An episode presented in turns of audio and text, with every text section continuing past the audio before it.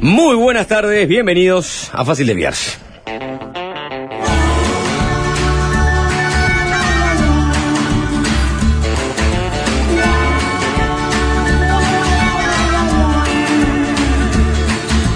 First week,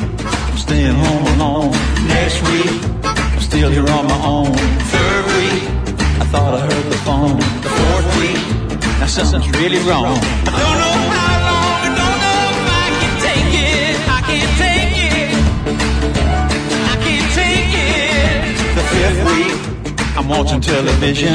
Sixth week, feels like I'm in prison. Seventh week, I'm waking up at noon. Eighth week, I gotta get out soon, cause I don't know how long, I don't know if I can take it. I can't take it. Buenas tardes, Alvin, emperador de la consola.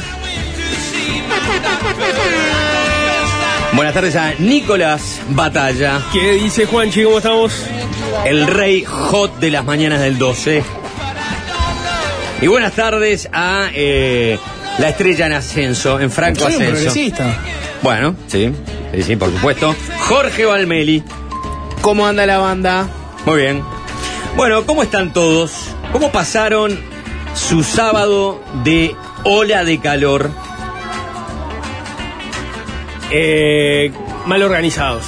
Mal organizados. Teníamos cianobacterias, agua muy marrón en las toscas, ¿Había cianobacterias? muchas aguavivas, muchas aguavivas.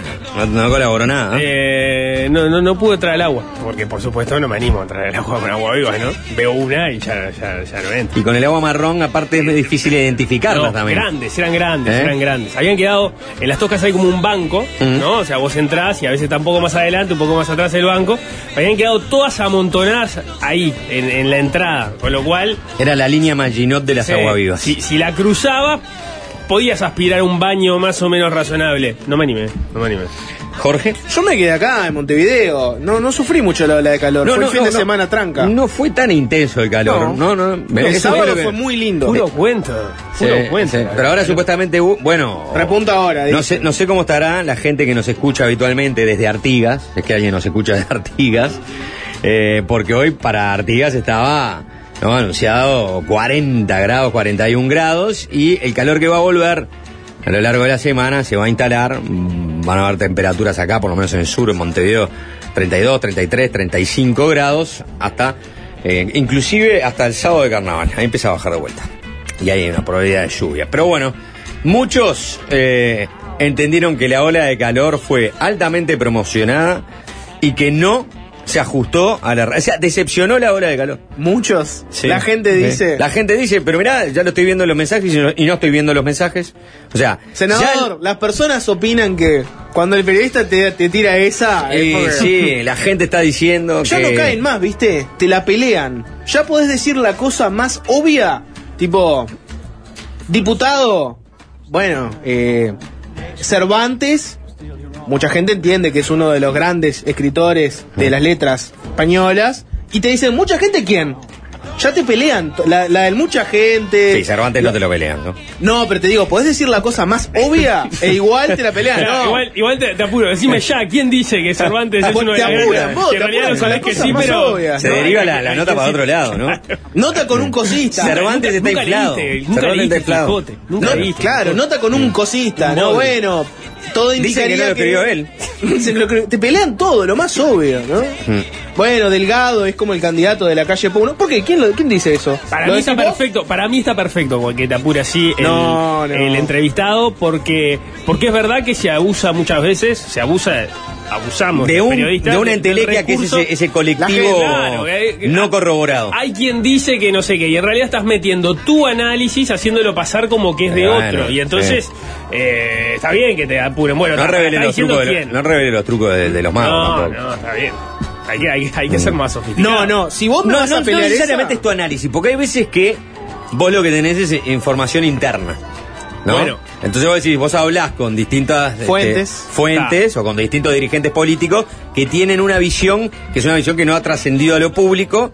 Entonces vos tenés que decir, bueno, hay quienes dicen, hay quienes sostienen, No, está bien, pero si y ahí, ahí mandás. pero si ahí te apuran, vos decís, bueno, yo he hablado con gente de tal sector, Ah, bueno, sí, o, sí, sí. no, o dentro Sí. del tal partido te, te dicen esto. Pero Ah, ¿quién eh, dice eso? Bueno, Este, yo he hablado con dirigentes que me han comentado este asunto. Claro, está. Y ahí Ujú. tenés el derecho a resolver tu fuente. Pero Eh. muchas veces no es Eh. eso lo que pasa. yo- he Muchas hablado- veces es tu análisis. ¿Eh? Yo he hablado con, con- con gente que se vio decepcionada por esta ola de calor. Eso es lo que tengo para decir. También he hablado con gente que se vio decepcionado. Sí.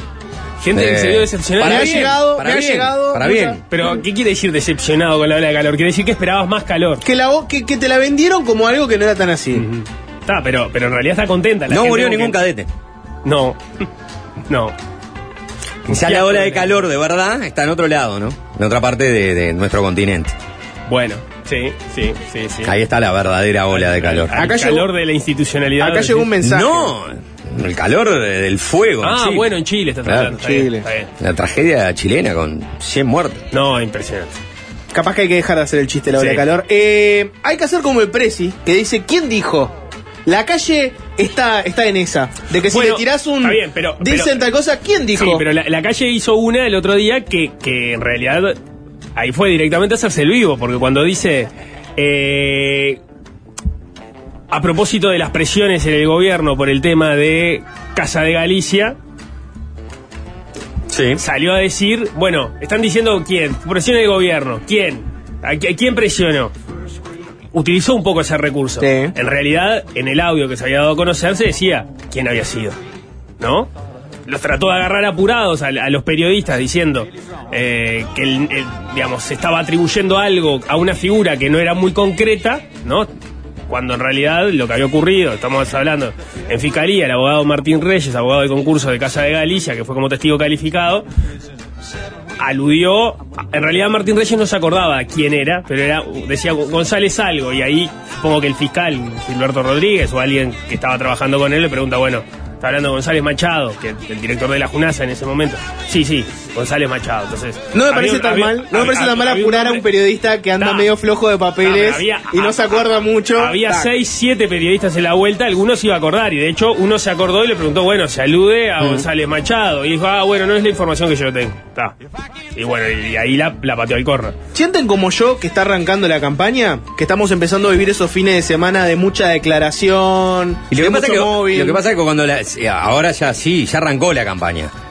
Eh, la gente volvió de sus vacaciones. eh, el receso parlamentario no terminó, pero los políticos se fueron todos, casi todos de vacaciones, todos se tomaron algunos días, eh, 10, 15 días, algunos 20, algunos casi un mes, este, eh, y volvieron de sus vacaciones y ya eh, volvieron para preparar sus actividades para las próximas elecciones internas, que es en junio. Aparte de febrero, siempre es un mes que se va volando, porque tenés fin de semana de carnaval de por medio, Es más corto. que Sí. para muchos es una semana de carnaval de, de por medio y que ahora vino bastante pegada también a enero. Entonces, cuando te querés acordar, estás marzo, abril, mayo y buena parte de junio, ¿no? Porque va a ser sobre finales de junio la elección. Te quedan ahí cuatro meses para las internas. Y oficialmente empiezan a alargar los candidatos. Hoy, de mañana, o al mediodía, no sé bien el horario en realidad, oficialmente largó Delgado. ¿No? Y estaban ahí presentes este, los principales apoyos que tiene la candidatura de Delgado, que representan en algunos casos a los sectores más importantes de- de- del Partido Nacional, o a sectores muy importantes del Partido Nacional. Estaba Javier García por la 40, estaba Martín Lema, que representa la 404, estaba Beatriz Argimón, ¿eh? que no tiene sector, pero bueno, es la vicepresidenta. Futuro ¿eh? Es- País, ¿puede es- ser? es- es ¿Cómo una- se llama? es una- Bueno, estaba armando un futuro país, está bastante cerca a de, a de centro también. Ahí está como armándose algo, aparte de, de lo que ya se armó de centro con esa decisión de. Pero está ahí ojeando para dónde. Eh, bueno, el, el, el Orsia Palusa de Con No Te Va a Gustar también Sí. funcionó muy bien. Se llenó de gente, así como había ido Drexler, bueno, más todavía creo. Nueva inauguración Bueno, era- era de Cose. ¿no? ¿Eh? Era un Un sábado. Sí. Drexler había quedado en la mitad de la semana. Sí, es verdad. Este, es, esa es otra de las razones por la que seguramente debe haber estado, me parece que bueno, estaba hasta las manos. Eh, Cose inauguró acá en Montevideo, también una plaza techada, ¿no? Sí, el espacio modelo. Espacio Modelo Espacio es el modelo, nombre, ahí sí. este, muy cerca de, de propios. Bueno, pero hubo Y posiciones, hubo posiciones políticas, declaraciones políticas a lo largo del fin de semana que tiene que ver con una vieja este, y, y- y siempre presente discusión que es eh, Venezuela, ¿no? Eh, con lo que está pasando en No Venezuela. de con- nuevo, decía. No de nuevo. No otra vez, no de nuevo, Sí, decía. sí, Volvió Venezuela. Volvió, volvió, volvió Maduro, volvió Maduro, volvió la inhabilitación de Marina Corina Machado, que ha generado expresiones de solidaridad de todas partes del mundo, eh, y de muchos políticos, entre ellos políticos uruguayos, ni que hablar. Robert Silva, loco. Miraba y le decía, Corina no, Machado. de nuevo no. No de nuevo, decía. Robert Silva habló con Corina Machado y Robert Silva estuvo en el acto que realizaron este fin de semana en la Plaza de la Bandera. Mm, Este, eh, vene- venezolanos que residen acá eh, en Uruguay, repudiando lo- la inhabilitación de Marina Corina Machado, ¿no? Y este, inclusive con un cartel que decía este, FAPIT cómplices de Maduro. Venezolano estaba sosteniendo un cartel eh, que decía eso, y se acercaron varios dirigentes políticos. Estuvo Jorge Gandini y estuvo Robert Silva. Y bueno, Robert Silva este, habló, habló en- como en tono de estadista sobre la situación de, de, de Venezuela. ¿Qué pasa? ¿De Se qué- anotó ese porotito, ¿no? Bueno, pero está bien, tanto... Todos viendo a ver quién saca a la opositora venezolana, ¿no? Sí. Y la consiguió Robert. Aparte, sabe que estuvo muy presente en la campaña electoral pasada el tema Venezuela, vuelve a estarlo ahora. eh, y aparte, y ya lo vamos a hablar, le vamos a comentar un- un- un- de una manera más ampliada, se está dando otro proceso electoral cuestionado en, en Latinoamérica, eh, que es el de Nayib Bukele, presidente de El Salvador, que ayer ganó las elecciones él dice con un 85% de los votos el mayor registro en la historia de la democracia, dijo Nayib Bukele. Ahora vamos a hacer algunas puntualizaciones sobre ese aspecto, pero podemos entrarle a- al tema, si se quiere, regional ¿eh? o, o- o el tema institucional en Latinoamérica a través de las declaraciones de nuestros dirigentes. ¿no? Entramos, entremos vía Venezuela. Para la gente que capaz que no tiene por qué te- tener ver, el dato. pará. Dale, sí. Eh, Entrémosle al tema Venezuela. ¿Querés Pero hacer un me- disclaimer? No, me parece que debemos Dale. hacer una especie de pacto de cuánto nos vamos a meter. Está bien ahora porque está entrando el tema, ¿no? Y, y- y bueno, y es como. eh, Es el primer momento del tema Venezuela en la campaña electoral 2024. Pero deberíamos hacer un pacto de cuánto lo vamos a estirar y si queremos que sea todo lo mismo que fue en las campañas del 2019 o no. Yo creo que ya está, ¿no? Pero digo, se puede volver a preguntar sobre la- el asunto de Venezuela, pero ya quedaron marcadas las posiciones de alguna manera. Eh, habría que ver si alguien quiere renovar. ¿eh? Es Este, decir, ah, cambió de opinión. eh, claro, eh, 2019. exacto. O que alguien que sea originalmente más jugado sobre el asunto. Si noto que un político está muy trancado con el tema, me meto. Si no, no me meto. Esa, es, esa sería mi postura. No, mi postura es que, como dice Juanchi, más o menos le conoces la postura a todo el mundo, pero si noto que hay uno especialmente trancado con el tema, ahí me metería. ¿No? O uno que, te, que quiera hablar del tema. Ah, pero- si Pero viene- pará, eso- sobre Venezuela. ¿Qué pensás de Venezuela? ¿Qué pienso so- sobre de Venezuela? ¿De qué? ¿Te parece una dictadura, por ejemplo? A ver, los venezolanos eligieron. Está, ahí me meto. En esa me meto. pero- pero- en esa me meto. Está, pero es obvio que es la que te vas a meter. No, no te vas a meter a hablar de Venezuela con Pablo Mieres. Por eso te digo. O sea, Así como te digo. Pero te vas a meter rápidamente, Claro. Jorge. No, yo creo que no con todos. Ahora, mira, ahora vamos a escuchar que, en qué andan Cose y Orsi sobre este Sí. tema y, y vamos midiendo el termómetro a sus ganas de entrar. Así como les dije eso, yo tengo un fetiche para estas elecciones. Y es que al de, al de la coalición le quiero preguntar por China. Mi apretada para, para Delgado es que me, me diga si le parece que China es una dictadura. Mi apretada para Cambowe hoy es decirle, está, ¿hablás pila de Venezuela? El otro día te sacaste una foto con los del Partido Comunista Sí, Chino. Yo, de hecho, Ah. el año pasado, a fin del año, lo discutimos sobre China con, con Sebastián da Silva al aire en doble clic. Discu- discutimos, digo, porque yo le realicé una serie de preguntas sobre justamente unas- una- unos tweets que le había puesto sobre China y sobre sus contactos con China, en fin. Bueno, a a la izquierda que esté muy trancado con Vos- Venezuela vos lo tranco vos que le y vas a la a- derecha que se hace le- muy el guapo con Venezuela le tiro la de China. Eh, vos, lo que vos, decís, vos lo que querés es que todos los candidatos te digan que China es una dictadura. El, al, al de la coalición, que, venga No, muy tenés- guapo tenés con que- Venezuela, que venga muy guapo con Venezuela a, a decirme de Venezuela, enseguida le pregunto por China. Está bien. Y si, y si me arruga ahí, le- está a casa. Está. De- déjala por eso. Te van a decir que son situaciones distintas. Es como el otro que me va a decir Venezuela eligió. Los ¿Eh? chinos eligieron, obvio, también, los chinos eligieron. Claro, pero lo que pasa es que hay, hay- hay- vos tenés que apurar a alguien sobre China. ¿Qué tiene de distinto? Si, vos- hay manifestaciones pro-democráticas, Si este, vos, que- si vos, que- si vos que tenés, por ejemplo, este, Hong Kong arde. por ejemplo. Estaba manifestaciones de decenas de miles de personas, entra el régimen chino con los tanques, ¡brrr! los hace pelota. Bueno, ahí no, no podés obviar ninguna pregunta sobre la situación de China a dirigentes políticos que aspiran a dirigir el país, cuando es nuestro principal socio comercial, China, ¿no? Entonces la situación política en China, en un momento de represión o este coyuntural fuerte, es un tema que eh, porque vos no, así, vos no, vos no vas preguntando, ¿qué, qué, opinás de, de los regímenes teocráticos? Háblame de Arabia Saudita. Si me No, invitas... pedís, no, no, no, está no- bien, pero no le- pedís le- una opinión, una opinión sobre cada Todos, régimen no, no, no. autoritario que hay en el mundo. Corea del Norte. ¿No? Está, tenés que pedir sobre eh, los Ah, que pero tengan el, el sentido. lo acabas de dar vos. China es un país con el cual Sí, está cada vez teniendo ma- mayor aproximación. sí, sí, y aparte que tiene eh, una posición geopolítica eh, muy definida, que contrasta con la que tiene Estados Unidos, con el que ha chocado últimamente, eh, eh, eh, eh, y que más va a chocar si eh, vuelve Trump, ¿no? A la Casa Blanca. O sea que imagínate que es muy importante pensar, ¿no? Y hablar de China con nuestros fu- futuros gobernantes.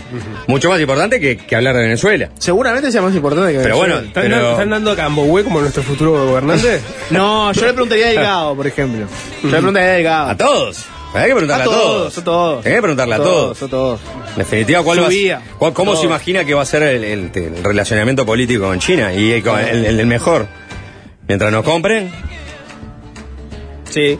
¿no? No, sí, no, no, no quita que con Venezuela. ¿Usted eso- quiere ir a denunciar a China ante los organismos internacionales diciendo que es una dictadura que reprime? Bueno, esa es la otra, ¿no? ¿A, a quién le enmendás la plana?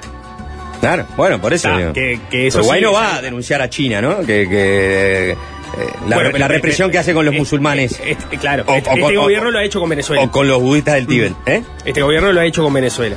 Con Venezuela sí, sí, por supuesto. Uno dirá, bueno, ta, no es lo mismo pegarla a Venezuela que pegarla a China. Pero Bueno, bueno, no, ta, no, no, justamente. tampoco depende ta- de qué estemos hablando. tam- tam- tampoco los principios. También los procesos son distintos, digo.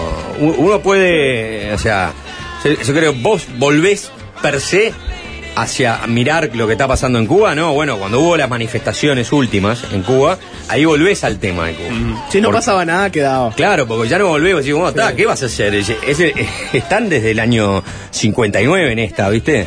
Que cambien ellos, ¿qué vas a hacer? Venezuela es muy reciente, porque el quiebre institucional... Cada vez menos igual, ¿no? Cada vez menos. Cada vez menos, ya. T- Tiene ocho años el tema. El quiebre institucional en Venezuela Claro, tiene bien, Maduro años. hace 10 que está en el poder, pero el quiebre institucional tiene 8. El 2015, ¿no? Sí, digo, sí. Este, pero bueno, De- de- o sea, también hay discusiones. de ¿Dónde pones el dónde quiebre? fijarlo, Pero hay uno que es muy clarísimo, que, que es clarísimo que es cuando se desconoce. Pero la aparte, pero La aparte, Asamblea Nacional. claro, pero aparte, este, hay eh, foros, este, o, o por lo menos acuerdos internacionales, los acuerdos de Oslo, ¿no? Este, hay compromisos con mediadores, con otros estados como mediadores, para que Venezuela va- vuelva a tener elecciones, elecciones libres, garantistas, y que la oposición pueda presentarte, presentarse este, eh, sin ningún tipo de restricción. Entonces, el tema está sobre la mesa, está rodando. tenés un modus operandi que ya es clarísimo. ¿no? Eh, Vas a- al, al diálogo, vas a, a negociaciones y se acerca el momento de las elecciones y, y proscribís a los candidatos. Y Eso pasó con Capriles. Sí, sí, sí, por eso, pero me parece que no hay duda, ¿no? De que Venezuela ya es un proceso dictatorial este, consolidado, a no ser que, bueno, logre avanzar a, lo contrario, a un proceso donde haya elecciones libres y la garantía para la oposición de participar sin estar, este, ¿no? Con, con proscriptos políticos.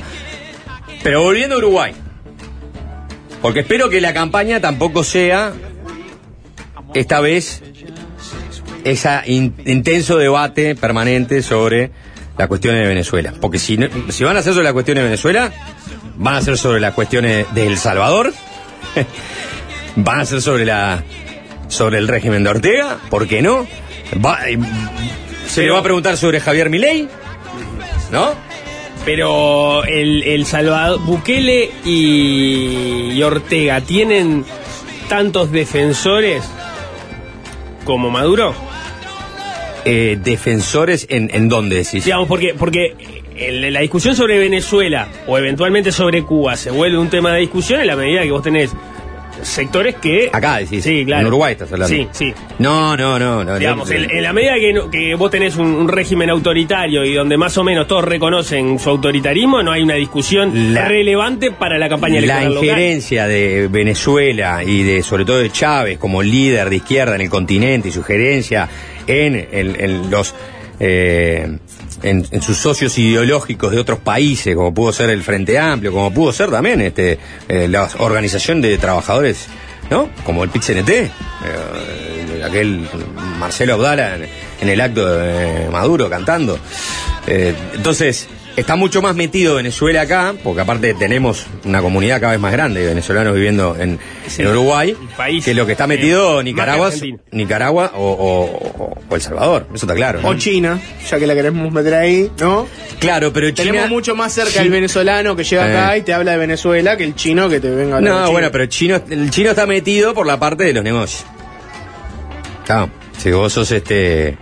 Sos un poco Los chino... de- dólares chinos, si vale la expresión. Eso es un poco claro. Estamos Esa- con- si vale la paradoja. condicionados a the Chinese dollar. Bueno, y Para, me- vamos a meternos en el tema. vamos, vamos a Vía hablar Venezuela. de Venezuela vía la boca de los precandidatos, sobre todo lo del Frente Amplio, obviamente, que se expresaron este fin de semana, ¿no? No todos tienen por qué tenerlo claro, eh, muy cortito, versión somera. Se vienen elecciones en Venezuela. En 2023 hubo un pacto donde básicamente la oposición y el oficialismo quedaron en hacer elecciones este año con la idea de que fueran elecciones con garantías, que tuvieran observadores internacionales. La cuestión es que, a diferencia de lo que pasó muchas veces antes en Venezuela con la oposición, que tenía problemas de liderazgo, dudas sobre ¿no? si ir o no a elecciones, si era mejor este, protestar en la calle, etcétera, en este caso se perfiló muy fuerte el liderazgo de la opositora María Corina Machado. La cuestión es que Hicieron unas primarias y sacó, el, no sé, 90 y algo. el creo que 90%. sacó. Sí, fue una cosa ta, Ah, muy eh, evidente.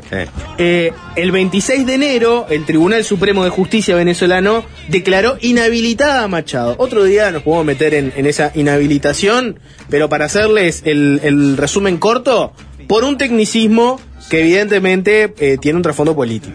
Entonces, Bueno, ahora la que oposición está buscando... Es el cómo- mismo. Dale. No, le decía, es el mismo tribunal o la misma Corte Suprema que declaró, sí, obviamente, o sea, porque esos son los procesos y eso también lo que le lo que están diciendo ahora de Bukele.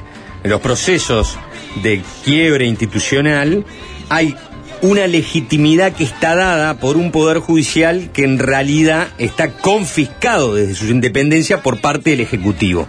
¿Por qué? Porque sus jueces responden directamente a los intereses del Ejecutivo.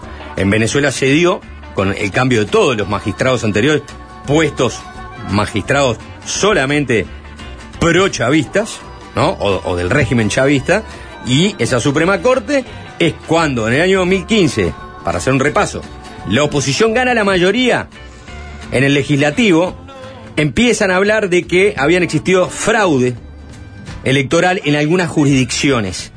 Entonces, o casualidad, que esos fraudes que se habían constatado y esa anulación de distintos distritos electorales hacía que la oposición no tuviera la mayoría y el oficialismo mantuviera esa mayoría.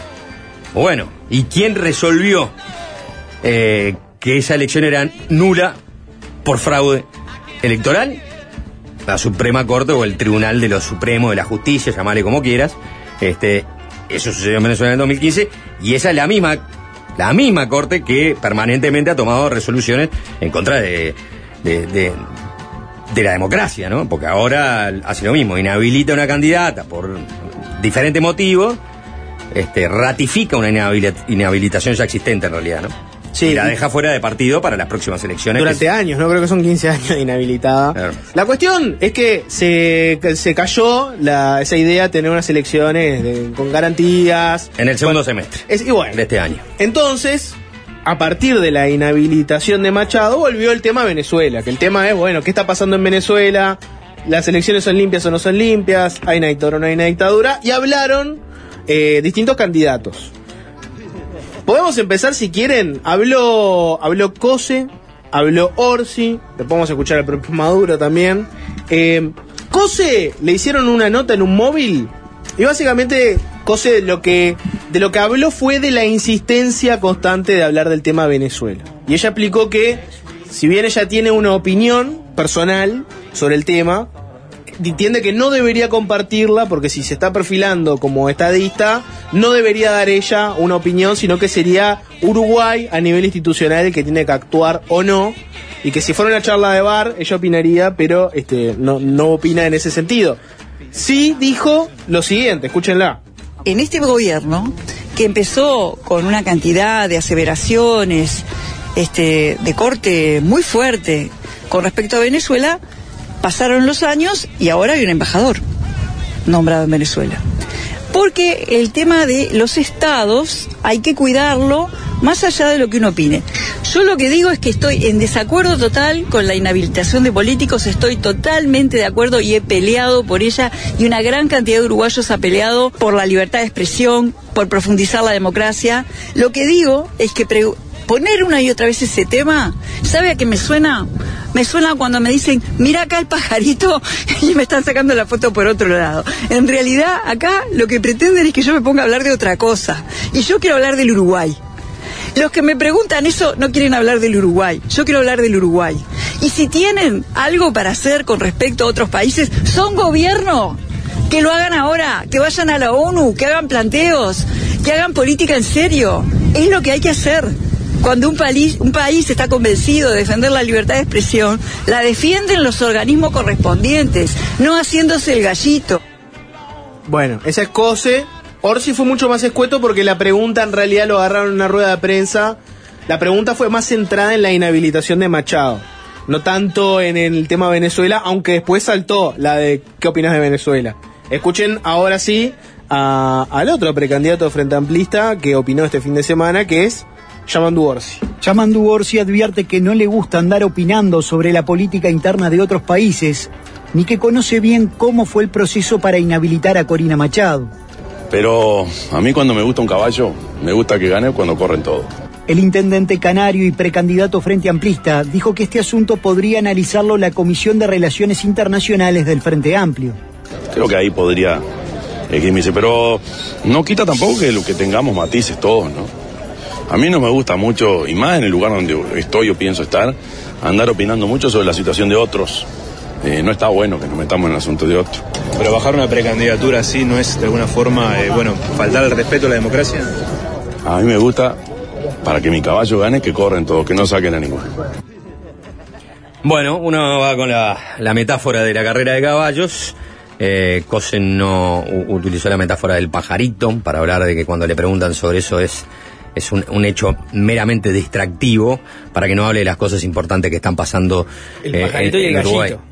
Y también habló del gallito, también. gallito. El gallito, que no es una cuestión de hacerse el gallito, hay que ir por los canales correspondientes si uno quiere denunciar esto, una situación de anomalía este, democrática eh, en algún en algún país. Se- Eh, Sensaciones de estas declaraciones, ¿qué, qué opinan? Porque vieron que Cose, por ejemplo, no creo que, dijo, que es Orsi, una dictadura. Orsi se la jugó más en su declaración, Ajá. ¿no? Eso seguro. O sea, en, los matices, los dos, dijeron, "Mm, no, voy a tratar de no hablar mucho de este tema. Y, y menos ahora que vamos rumbo a una interna. Después, si querés, capaz que con un reposicionamiento eh, te hablo un poquito más. Pero ahora que estamos en la, en la pelea interna, voy a evitar hablar de, de estos temas. No voy a dejar que, que mi opinión este, sea muy explícita Sí, de, de todas formas, y contundente. de todas formas, eh, Cose no, Pero- dijo, algo- no, no dijo algo tan distinto a lo que termina No, diciendo. no, porque lo que- lo que- lo- lo que dice- ¿quiere, quiere para el Uruguay la inhabilitación de políticos? Por Eh, supuesto que no. Claro, O sea, ella dice, yo no quiero para mi país este, eh, lo que pasa en Venezuela. eh, sería una locura que dijera sí, estoy a favor inhabilitación de políticos pero, en Uruguay. Pero, pero en definitiva, lo de Venezuela eh, eh, eh, llega a un grado de, Ah, de pero el- el- tan grande que, que, que es la misma situación tras, Pe- tras pero por eso te digo que Orsi se la jugó un poquito más. Porque Orsi lo que hace es reconocer que hay una situación eh, que es muy negativa. Pues eh, yo quiero que cuando eh, que gane el caballo es porque corran todos. Estoy diciendo, bueno, con esa metáfora está diciendo, bueno. ¿La es- carrera está arreglada? es- claro, la carrera está arreglada. Está, pero cuando Cose, cuando Cose dice si quiero la inhabilitación para políticos uruguayos, por supuesto que no, no está diciendo porque alguien no cumplió con los trámites formales para pero acá- presentarse, está diciendo eh, acá es un que, tema- que- que entiende que hay, un- hay, No, hay lógico, proscritos no, en, no, en no. Venezuela y que eso... Lo entiende, pero acá la discusión es, este, primero superflua, me parece, porque en realidad ni siquiera nos estamos metiendo en el, No, en el fondo de lo que está pasando en Venezuela. No digo por parte de nosotros, digo superflua por parte de respuestas que no van al, al fondo, ¿no? O al hueso. Eh, Marca registrada. es marca registrada. Pero, pero lo, lo que digo, es lo, lo que vos tenés que ver es justamente cómo lo dicen. Y si en ese cómo, si hay algo más jugado, ¿no? Que, que, que el otro. Puedo decir, pregúntame sobre la situación en Venezuela. Pregúntamelo. Juanchi, ¿qué pensás de Venezuela? Candidato, decime, por favor. Eh, Así de- de- me separo de Juancho. candidato, precandidato Sí. de, la- de la interna eh, por, por el Peri, Ah, sí. Juan Marioni, que le va a este, competir Mm. a César Vega en la interna del Peri. ¿Qué piensa de la situación de Venezuela? Es muy preocupante la inhabilitación de dirigentes políticos de la oposición. Es muy preocupante. Esa es una manera de responder. Y es radicalmente distinta a la de Cose, si bien Cose también dijo. Pero eso tampoco lo dijo Orsi. No, ya sé. No, No, no. no, no, yo no digo que no. Yo por eso yo digo, Orsi se la jugó un poquito más. Con lo, de, con lo del caballo. Un poquito más. Pa- para- En su posición. Es lo que yo pienso, pero Sí, sí, sí, no, yo no lo, no lo veo de la misma manera, porque en la metáfora, está, es la metáfora, y bueno, sí, mi caballo, ¿no? O sea, está, es, es una frase. ¿eh? Sí, estamos Y- hablando de democracia. Claro. No estamos hablando Y- de turf, y- ¿no? Y, ¿Eh? y cosa, cosa muy gráfica de esto yo no lo, no, no- no lo quiero para Uruguay. Eh. Está. Eh, en- o sea, no dejan los dos de, de no entrar quizás al fondo del asunto y tratar. Pero bueno, también es verdad, también es verdad que en la medida que los presidenciables están más atados a hacer ese tipo de, de comentarios, ¿no? La pregunta es- eh, o sea, Cose se ha, se ha cuidado de responder sobre mi ley también. Bueno, y vamos a escuchar justamente a ver si hay una coherencia, porque uno puede decir, ¿por qué se cuidan? Y bueno, por razones obvias. Eh, hay una interna, el- los respaldos de las candidaturas eh, eh, pueden, obviamente, condicionan sus respuestas también, porque para mucha gente lo que hay en Venezuela no es una dictadura, en realidad es un gobierno asediado por eh, los intereses de Estados Unidos en la zona desde que arrancó el chavismo. Y eso lo piensan muchos. Entonces, responder y ser muy crítico y muy duro con Venezuela eh, es volcarse hacia la derecha. Entregar una bandera. ¿eh? Entre- entregar una, una bandera, sí, es una bandera que está mu- muy, jodida y complicada de defender, eh, pero que el sesgo ideológico, capaz que no del, del- declarante, pero de sus posibles audiencias objetivas o de las audiencias en las que se interesa, es un tema, es un tema, porque muchas veces cuando no existe la cadena, ¿eh? o las cadenas, o las restricciones de opinar en contrario a, a lo que te puede generar eh, interés de captar, ¿no? Un voto, eh, porque sabes que si vos vas a hablar de un régimen de derecha que está violando. Derechos humanos y está proscribiendo políticos, te van a salir a aplaudir te van a salir a aplaudir, nadie te va a decir, eh, este, ah, no, no, no, este, eh, mm, y, no, y vos vas a decir, no, yo no me meto en el asunto de los otros países. ¿Ah? Ahora, este, eh, no sé, cualquier gobierno de derecha que esté haciendo lo mismo, es mucho más fácil para alguien de izquierda ir y hablar libremente. No así cuando este, tiene el compromiso ideológico. Pero Cose ya definió cómo iba a encarar este tipo de preguntas.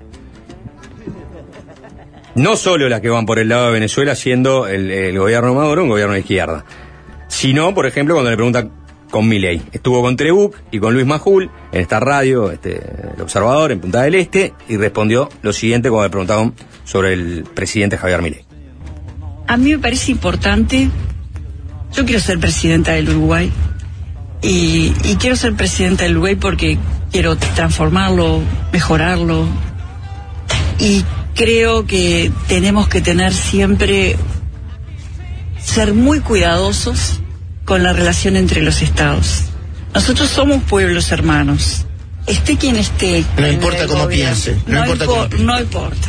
Lo que nosotros tenemos que hacer, nosotros los uruguayos, es defender al Uruguay. Yo pienso que la mejor manera de defender al Uruguay es mejorarlo y plantear lo que haya que plantear con los vecinos o con cualquier otro país del mundo con claridad, con buenos modos. Con o sin Merco- Mercosur. No, yo creo que el Mercosur este, es, es algo que es importante. Me tocó ser ministra de Industria en el gobierno de Tabaré. Y, y me tocó en ese rol en negociar y acompañar a cámaras empresariales y empresas en la negociación de múltiples cosas. Conozco el detalle fino de muchos acuerdos comerciales y es en el detalle fino donde naufragan eh, las buenas intenciones políticas. Eh, y a veces los presidentes no están en ese detalle fino. Yo era ministra y lo aprendí. Entonces creo que hay que ser, hay que tener un profundo pragmatismo e ir a esos detalles finos, porque Uruguay no le va a mover la aguja ni a la economía de Argentina ni de Brasil. Entonces tendríamos que lograr condiciones dentro del Mercosur condicionadas a las dimensiones, a los volúmenes. Bueno, ahí estaba la respuesta, no se después deriva justamente en, en la eterna discusión sobre el Mercosur.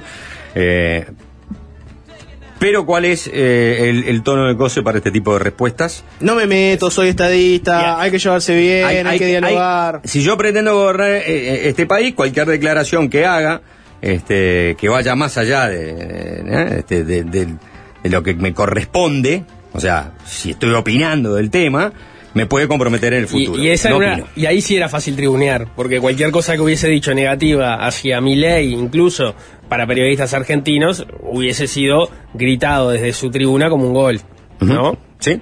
También es cierto que estaba en una nota con, con Majul y Trebuch, que son dos personas que son prácticamente propagandistas de Milei. Era meterse. Entonces, en si vos agarrás y, y- les empezás a pinchar con Milei, vas a- se va a volver una nota muy árida en la cual te van a pelear sobre Milei todo el resto de la nota. ¿no? Y tu nota de me presento ante los argentinos y me presento ante los uruguayos que capaz pueden estar este, prestando atención a estos medios, Acá lo relevante me parece que era lo Se que yo quería mostrar es eh, que ya tiene si un vos- libreto preparado. Si, y si ese libreto preparado este, es, es- es consistente. Sí. Entonces a vos te viene a decir, este, ah, no, convenientemente justo ahora no te metes en el tema de Venezuela. No, pero mira, tampoco, preguntaban por mi ley, tampoco hablo de mi ley. No, no hacía el pit CNT, por ejemplo, que organizó hace unos días una, una marcha contra, contra, contra mi ley y ahora sobre la inhabilitación de Corina Machado o el proceso electoral Eh. en Venezuela no ha llegado el comunicado. No, No, no, Está bien, uno puede supuesto. decir, lo que pasa es que ahí estaban hablando de trabajadores. Mm. Ahora, está, está bien, también el proceso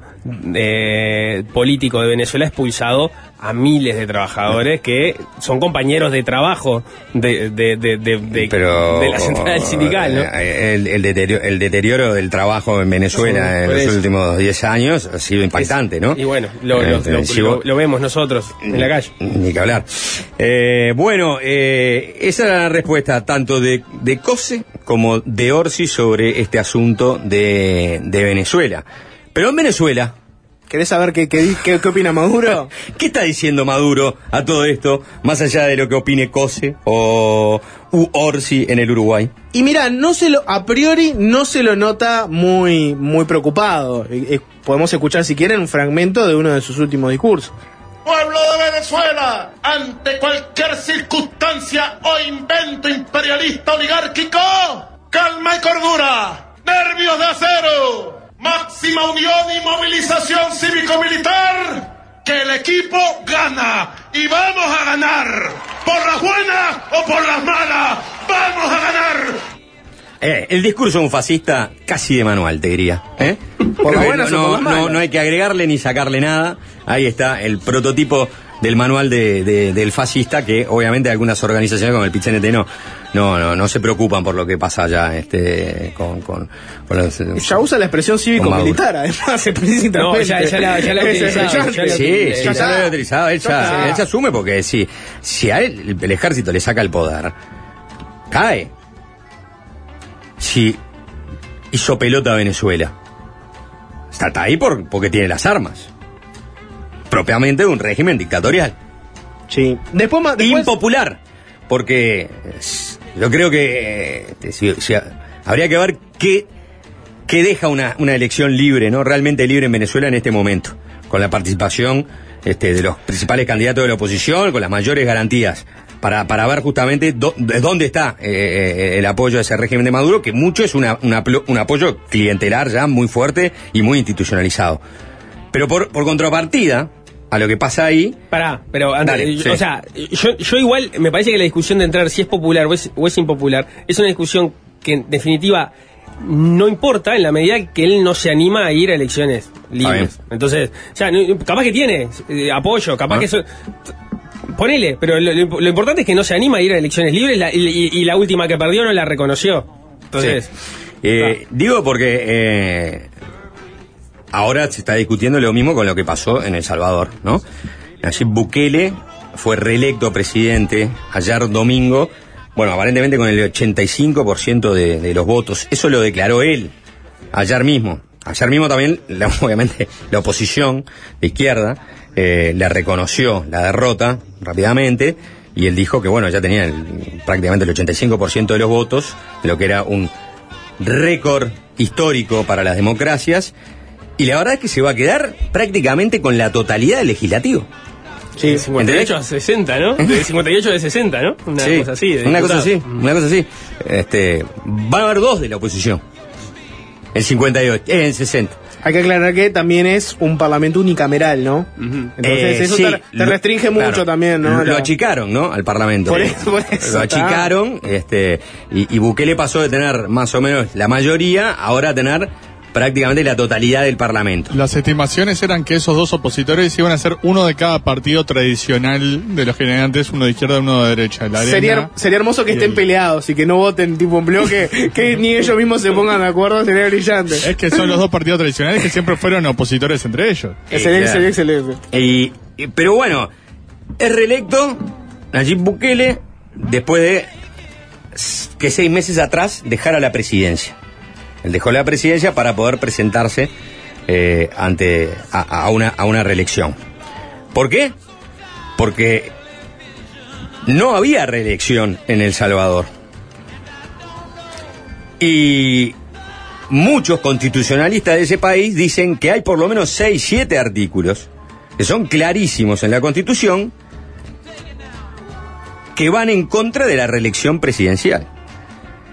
Y sin embargo, esas mayorías que Bukele obtuvo en el Parlamento, lo que hizo fue sacar a todos los magistrados del Tribunal Supremo de Justicia y poner solo buquelistas. Y ahí ya empezó un problema. Empezaron a denunciarle que ilegítimamente, no con los procedimientos eh, legales, había empezado a cambiar a todos los magistrados del Tribunal Supremo de Justicia que entiende ese tribunal a partir de la consideración que hizo el Parlamento y que se votó en el Parlamento, obviamente con la mayoría de Bukele, de que podía presentarse a una reelección el entendido de que seis meses antes tenía que dejar la presidencia y después sí ir a la reelección. Entonces ese tribunal apoya la decisión de Bukele de ir a la reelección.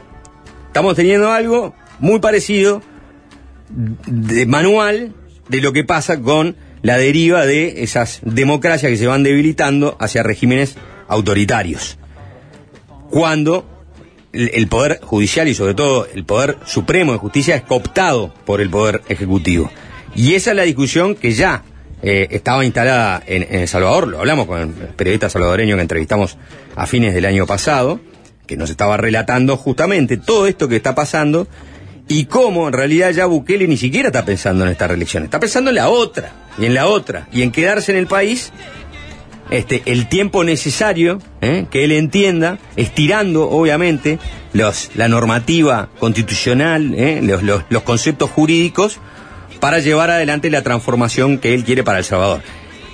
¿Por qué es popular? Y bueno, porque logró abatir la delincuencia en El Salvador, era uno de los países con los índices de criminalidad, más criminalidad y de violencia y de asesinatos más altos en el mundo, y que después de instalar una política de represión y encarcelamiento que llevó a que El Salvador tenga el 8% de su población masculina en la cárcel, más de 74 mil personas, con el índice de prisionerización más alto seguramente que haya eh, en el mundo. Bueno, y con un régimen de excepción que está instalado, que se votó, porque hubo encuentros entre pandilleros que llevaron de vuelta la violencia en las calles y que con ese régimen de excepción volvió, le volvió a permitir a, a, Bukele hacer arrestos eh, a mansalva y tener mucha gente en la cárcel que todavía está esperando un proceso judicial. Bueno, en ese contexto, Bukele se, este, se mete de lleno ¿no? en esta discusión de los eh, demócratas o los regímenes democráticos que van directo hacia el autoritarismo o hacia las dictaduras, ¿no? Y bueno, también se le podrá preguntar sobre Bukele a Álvaro Delgado, Jorge, si ganas. Entra, entra Bukele. ¿No? Sí, puede, puede entrar a, Ma- Bukele. a Manini. Bueno, vieron que habría que ver a ver Manini qué postura tiene ahí, No, ¿no? está en contra. Sé que hay, mu- sé que hay otros Ya- políticos ya que son más pro, Sí, sí, pro sí, Bukeles. Eh, ya ha hablado del tema y ni siquiera está muy muy de acuerdo con hasta con la Con los militares en la calle con para el- la- con el, el- con el narcotráfico, tema no. Eh, eh, lo otro, este, hay que recordar que esta discusión también se generó este, en el caso de Evo Morales. O sea que esta discusión estaba presente. La de la reelección. El tema de la reelección. Eh, cuando Evo Morales reforma la constitución en el año 2009 siendo presidente, definen que en, en Bolivia cambia ¿no? el sistema electoral y hay dos reelecciones de continuas, ¿no? O sea, puede- una reelección continua. Así que puede haber una reelección continua. Entonces, Evo Morales va a terminar cumpliendo tres mandatos. Pero después quiere forzar un cuarto mandato. Un cuarto mandato. El tema que la propia constitución que él había reformado en el año 2009 no establecía una reelección Se indefinida. había quedado corto. Se había quedado corto. Se había quedado corto. Y empieza este, a, mover los resortes jurídicos como para este, alcanzar un, un- un cuarto mandato. Y todo eso termina en un plebiscito, en el año 2016, sobre la reelección de Evo Morales, sobre un cuarto mandato de Evo Morales. ¿Y qué dicen los bolivianos? Le dicen que no, con casi el 52% de los votos contra el 48% de sí. Pierde un plebiscito. No obstante, al año siguiente, en el 2017, con un Tribunal Supremo de Justicia que se entendía que respondía absolutamente al moralismo, nace una resolución de ese tribunal que dice que la reelección era un derecho humano. Por tanto, Evo Morales podía presentarse nuevamente a elecciones. Y eso termina tensando tanto la piola que en aquella noche se empezó a hablar de fraude, de esto, de lo otro, y golpe de Estado que saca Evo Morales de- del poder. Bueno, ahora ese mismo tribunal, que en el año 2017 entendió que la, la reelección era un derecho humano, ¿eh? en diciembre del 2023 anuló su resolución y cambió su posición diciendo de que en base a la este, a las leyes internacionales, analizando varios fallos de organismos internacionales, queda totalmente eh, descartado el hecho de que la reelección sea un derecho humano o sea concebible como un derecho humano. O sea que Seguramente ese- con otra conformación. con otra conformación y Evo Morales a decir que este gobierno, que a veces es el gobierno, que en definitiva también viene de, de su palo, porque era su ministro de Economía, este, lo, lo están, están complotando contra, contra él.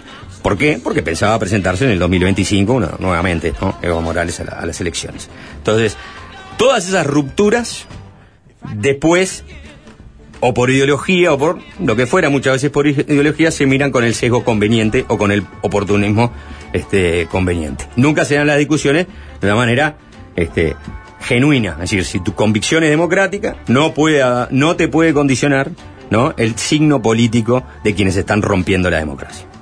Tenemos que hacer una tanda. Hoy hay entrevista en Fácil Desviarse. Hay muchísimos más contenidos rutilantes. Lo que no me voy a extender demasiado porque le quiero pedir a Nicolás Batalla que nos cuente cuál es la entrevista. Tenía un audio de Bukele, ¿vale la pena pasarlo? Se la agarró Sí. con un periodista. Sí, vale la pena. Sí, siempre juega. ¿Juega? Juega.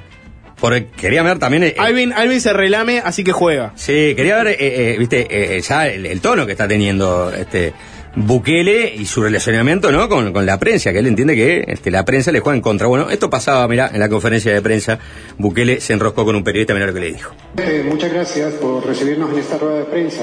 Todas las encuestas indican que usted obtendrá hoy la reelección.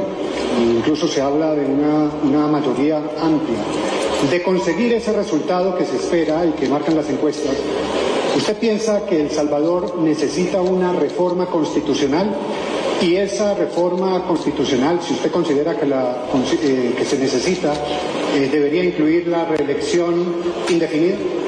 No, no creo que debería de incluirla, pero hay una cosa importante y que me parece curioso, y lo vi en una entrevista que realizaste hace poco y me la pasaron, el clip.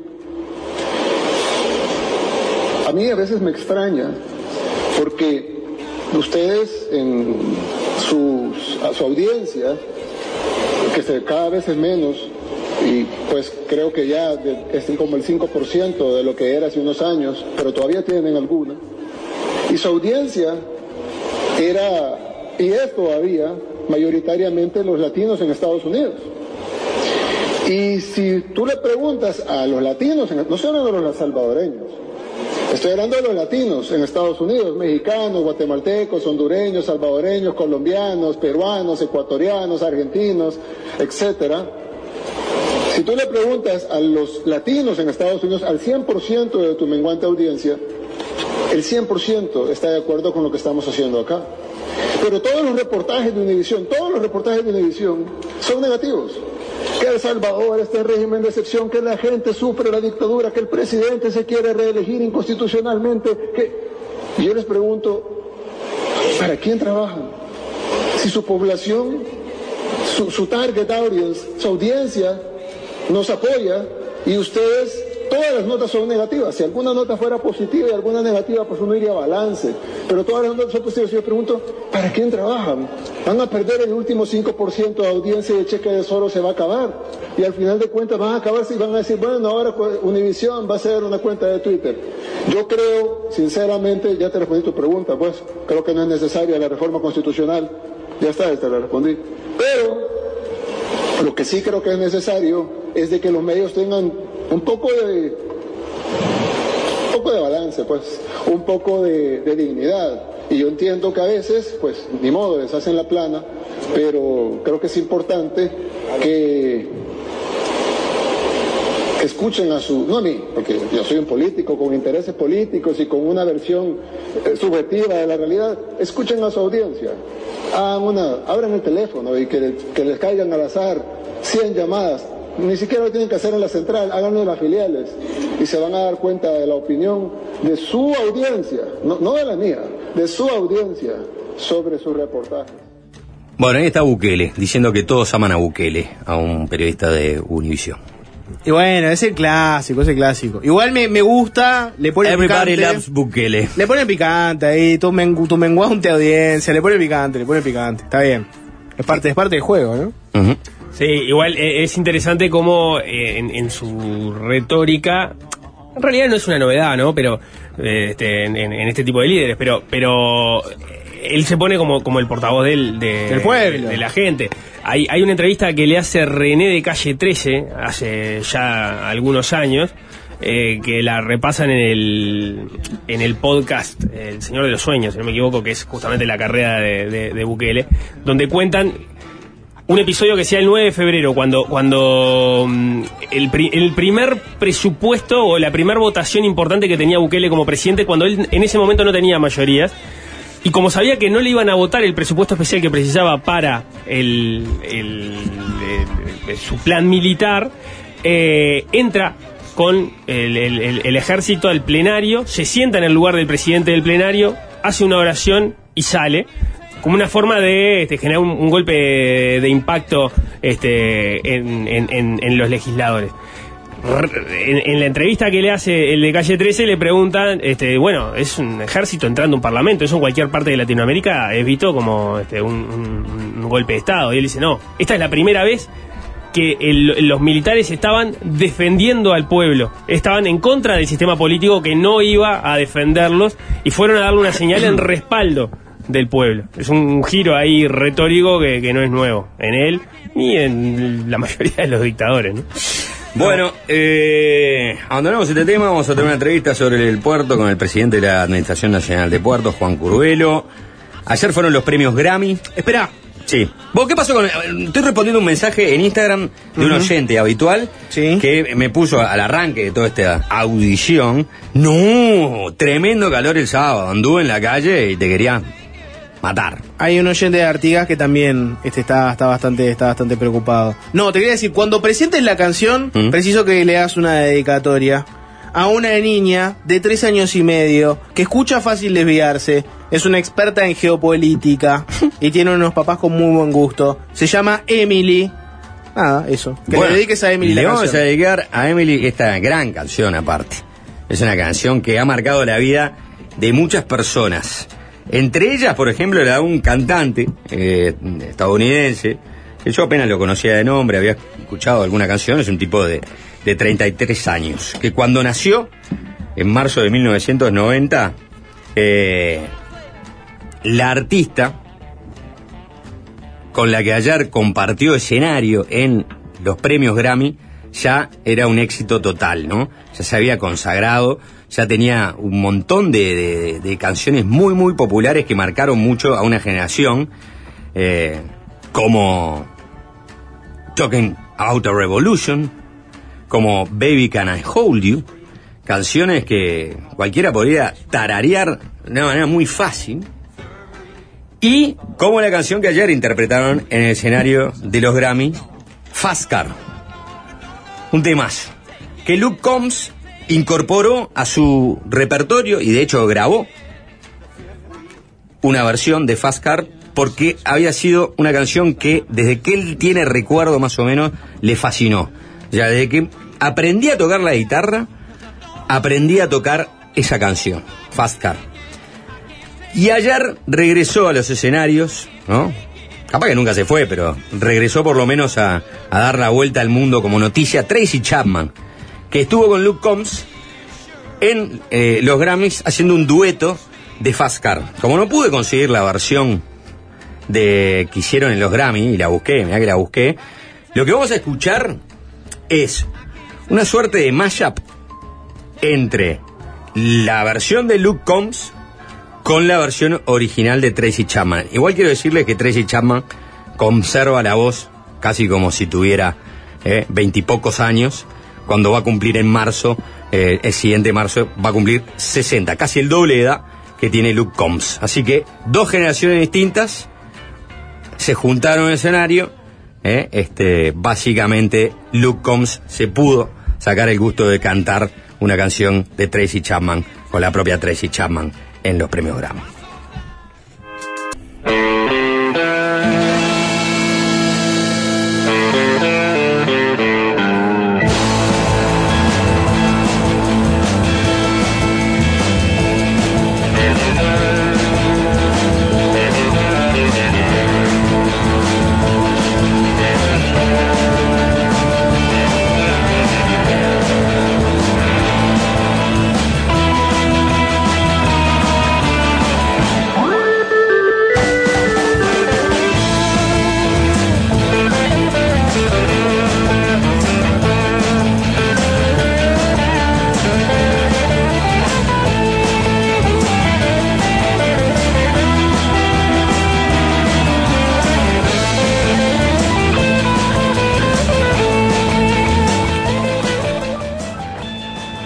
En Torre Ejecutiva, en Cancillería, en la Comisión Administradora del Río de la Plata, en el Ministerio de Transporte, en el Ministerio de Defensa, ni que hablar en la Administración Nacional de Puertos, en todos lados se debe haber gritado como un gol, ¿no? El visto bueno de Argentina para que Uruguay pueda dragar el canal de acceso al puerto de Montevideo a 14 metros. Este era uno de los objetivos que se había trazado el gobierno y que después de varias idas y vueltas en los últimos años se destrabó con la llegada de Javier Milei a la presidencia en Argentina. Bueno, a grandes rasgos, la noticia es presentada como un hito, ya que va a permitir al puerto de Montevideo mejorar la competitividad, no solo del país, sino también de los que integran toda la cuenca del río de la Plata y la hidrovía Paraná-Paraguay. Vamos a tratar de entender un poco mejor de qué se trata, ¿no? Esta novedad Y es por eso que recibimos hoy en Fácil Desviarse al presidente de la Administración Nacional de Puertos, Juan Curvelo. Bienvenido, gracias por acompañarnos. ¿Qué tal? Buenas tardes, mucho gusto, muchas gracias por la invitación. Saludos a toda la audiencia. Bueno, quizás eh, podemos empezar justamente contando cómo ha sido ¿no? la, la historia de esta negociación. ¿Por qué, por ejemplo, ha sido tan costoso, tan difícil para Uruguay conseguir el visto bueno argentino, de Argentina, o el visto bueno argentino, para dragar el canal de acceso a, su propio puerto? ¿Cuál, ¿Cuál sería un poco la respuesta más sencilla a esa pregunta? Bueno, yo arrancaría por, por, por el final, lo que ocurrió la semana pasada, que fue la, la autorización de la delegación argentina en la CARP, eh, consintiendo o, aprobando el proyecto ejecutivo que nosotros presentamos en el año 2021 y este, que tiene que ver con eh, la profundización a 14 metros del canal de acceso al puerto de Montevideo.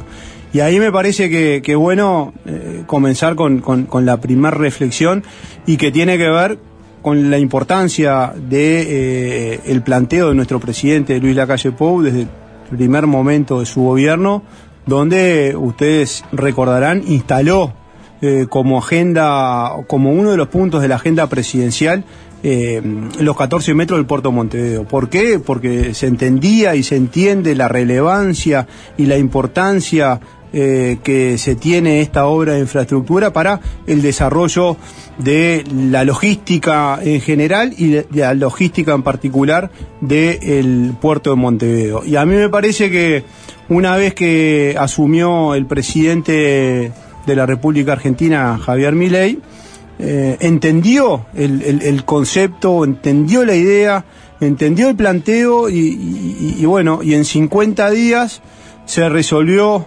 eh, y por eso estamos muy, muy, muy agradecidos. Este, en 50 días, algo que llevaba cuántos años muy, Muchos años, donde se generaron idas y vueltas, este, se generó en algún momento una autorización que no era tal porque se había planteado un proyecto a 13 metros, después distintas posiciones del gobierno argentino, cuando nosotros presentamos el proyecto del 2021 se hicieron 28 preguntas, las contestamos, se volvieron a hacer repreguntas, es decir, no había un ánimo como para este, lograr esta autorización, que reitero. O sea que se puede inferir de todo este proceso dado que en 50 días de la presidencia de Javier Milei se aceptó dragar a 14 metros. Que era más político que técnico. Eh, esa yo es, creo es, que... esa es la, la, la, primera conclusión. Y bueno, pero es una, un dato, de, no, no, hay que inferir demasiado, es, es la, la, realidad. Eh, y por, pero el, el, tema es el por qué. Y a mí me parece que, que ahí sí que está bueno el, el planteo de, de cómo coinciden distintas, cómo coinciden las visiones de distintos países en puntos en común. Y acá me parece que vamos a, a, a, lo más relevante que tiene que ver con el concepto de la complementariedad portuaria, más allá de la competencia, uh -huh. y el concepto de que la infraestructura en la región, eh, obviamente que es beneficiosa si se, llevan adelante distintas obras. ¿Qué quiero decir con esto? Que obviamente... Pero, perdón, antes de avanzar sobre esa respuesta que me parece interesante, eh, el gobierno, el actual gobierno de Argentina, entendió esa realidad complementaria y vio que allí hay un beneficio y un win-win, o sea, ganamos todos. Totalmente. Y el anterior que era un burro, que bueno. decía, no, no vamos a dragar a 14 metros, este, porque mira, si dragamos a 14 metros todos salimos ganando. Eh, bueno, eh, no dragar a 14 metros. No, no, no. Todos salimos ganando. Y... Yo me que la anterior administración decía, bueno, a 14 metros nos matan. Eh, se nos va al puerto de Buenos Aires. ¿Te parece lógico que se hubieran cortado los puentes durante varios años? No. Eh, ¿Te parece lógico este, el decreto 1108 que de alguna manera eh, imposibilitó que carga de, la Argentina tocara puertos uruguayos? No. Entonces, yo creo que cuando hay un componente político, ideológico, eh, de, alguna manera generaba eh, una posición que era eh, este, cuestionar obras en el Uruguay yo creo que absolutamente errado, porque en definitiva, voy a lo que vos recién decías, esta profundización o estas obras en el puerto Montevideo benefician solo a Montevideo, al Uruguay, no. benefician a la Argentina, no tengas ninguna duda. Y eso es lo que se ve. Se ve que la carga argentina va a tener mejores posibilidades de salir al mundo desde un puerto que naturalmente tiene mejores condiciones que el puerto de Buenos Aires. Entonces, este, eso significa este, que vamos a competir y que vamos a matar. No, de ninguna manera. Al Eso exportador significa- argentino le puede salir, salir más barato eventualmente salir con su carga al mundo, pero ese servicio lo pagan en Uruguay. pero, pero van a tener cierto complemento o ciertos este, desarrollos logísticos que se hacen necesariamente en la Argentina porque la carga es argentina.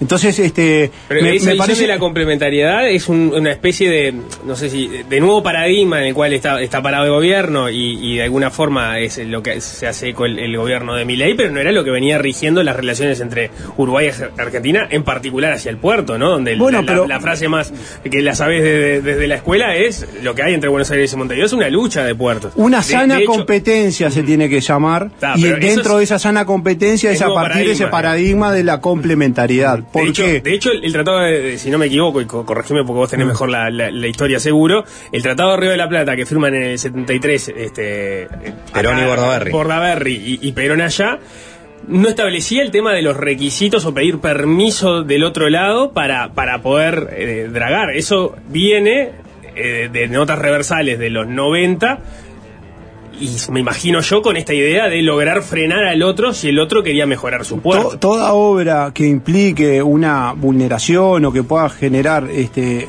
algún inconveniente a la navegación, se entiende que requiere la, a- la anuencia de este, la contraparte. Por eso es que las decisiones, tanto en la CARP y, y en la CARU... Lo que afecta al Río de la Plata es un tema de Y- ambos y me, pa- países. y me parece que está bien, este, y me parece que tiene sentido, y me parece que tiene sentido y está bien siempre y cuando este, se vea al Río de la Plata este, como algo que nos une, que nos potencia y, y- y- y que nos puede mejorar mucho eh, el crecimiento en cuanto al desarrollo comercial y no que se vea este, en, en la chiquita de que voy a tratar de impedir que vos hagas una obra. po- No, Eh, tenemos que jugar pensando en, en- en grande. ¿Por qué? Porque entre otros aspectos, las navieras y los grandes barcos y los que hemos anunciado y lo que ustedes ven, eh, no vienen a un solo puerto. Es decir, no, no es que vienen a Montevideo, no, eh, vienen a un sistema portuario y el Río de la Plata es un sistema portuario. Entonces los- nosotros lo que tenemos que captar es que buques de gran porte que van a Santos, que van a Paranaguá, que van a Río Grande, bueno, continúen, que hoy lo estamos logrando, y que ingresen al sistema portuario del Río de la Plata, y eso tengan la certeza de que no es un beneficio solamente para el Uruguay, sino que es un beneficio que va a trasuntar en una, un mejor posicionamiento en la hidrovía, un mejor posicionamiento de la carga paraguaya, de la carga boliviana, de la carga argentina. Y, ese, es, ese es el desafío. Antes de entrar en lo, en lo técnico de por qué la complementariedad, ¿no? Te, te llevo un paso más atrás, ¿no? Hablábamos de lo técnico y lo político. ¿Qué opinás del argumento que surgió cuando se, bueno, cuando se supo esto? Que del argumento que planteaba algo al estilo de no hay mucho para festejar en la medida de que como era una discusión política y no era una discusión técnica, en realidad el, éxito uruguayo fue muy poco, lo que pasó fue que cambió el gobierno en Argentina y ahí se habilitó esto. ¿Qué, responderías ante ese argumento de, "Ta, en realidad lo- no se hizo mucho técnicamente porque la discusión era política y lo que pasó fue que cambió el gobierno de Argentina y se solucionó? Y es un argumento irrelevante, no, no, no, no, no, no sé a, a dónde se quiere ir. Eh, yo me quedo con lo que sucedió, y lo que sucedió fue a partir de un proyecto ejecutivo que se presentó en el 2021, eh, tuvimos una constante negativa, vino un cambio de gobierno, se autorizó y ahora tenemos que mirar el futuro este, con mucho optimismo. Eh, pasar cuentas, yo qué sé, no, no, no, no sé, no tengo ni idea. fue más relevante el trabajo que hizo el gobierno uruguayo, ponerle los gobiernos uruguayos, ¿no? Porque fue una cosa que seguía en el tiempo, o, lo más relevante fue en realidad que cambió el gobierno de Argentina. Y un poco de todo, es decir, este, esto de tracto sucesivo, es decir, acá nadie inventó la pólvora, hace mucho que se viene trabajando y se viene empujando por lograr este objetivo, se logró, me parece que tenemos que estar todos contentos y conformes Eso ni que y, empezar a trabajar en, en Pero este- creo que el, mayor eh, el mayor logro se le da a este gobierno por un tema de calendario electoral del, del vecino país, y ¿no? bueno, tendremos Si- si suerte. hubiera- entonces. si hubiera habido No, elecciones. La buena suerte también es importante. eh, le podría haber tocado el próximo presidente, ¿no? En la calle de Pou. Ligaron varias mal, ¿no? O sea, eh, Bueno, te tocó una pandemia, claro, sí, está, pero bueno, justo ahí. la posibilidad de que Milei te habilite la del dragado. Me gustaría hacer este, algún- algunas cortitas, ¿no? Que me quedaron pendientes y, y después seguir hablando del tema también que implica esta decisión y de otros temas que vamos a hablar, obviamente, que está todo el tema de Montecón de por medio y el arbitraje este internacional que haría eh, eh, la empresa este, Neltume Ports, que es la principal accionista de Montecón contra el Estado uruguayo. En Buenos Aires, por ejemplo, eh, lo máximo son 10, 11 metros. Sí, 10.50 aproximadamente. Ahí está. Y, y, y dragar es de una inversión millonaria. O sea que Buenos Aires... Multimillonaria, es decir, la naturaleza Impagable. Ha, ha hecho que este, las profundidades estén de este lado del río de la Plata. Claro, Esa es la realidad. Y bueno, y ahí, hay, y ahí hay una diferencia enorme entre Buenos Aires y Montevideo, porque eso implica, por ejemplo, que cuál es la diferencia de carga de un barco de con, con- de 14 metros de, de uno de 10.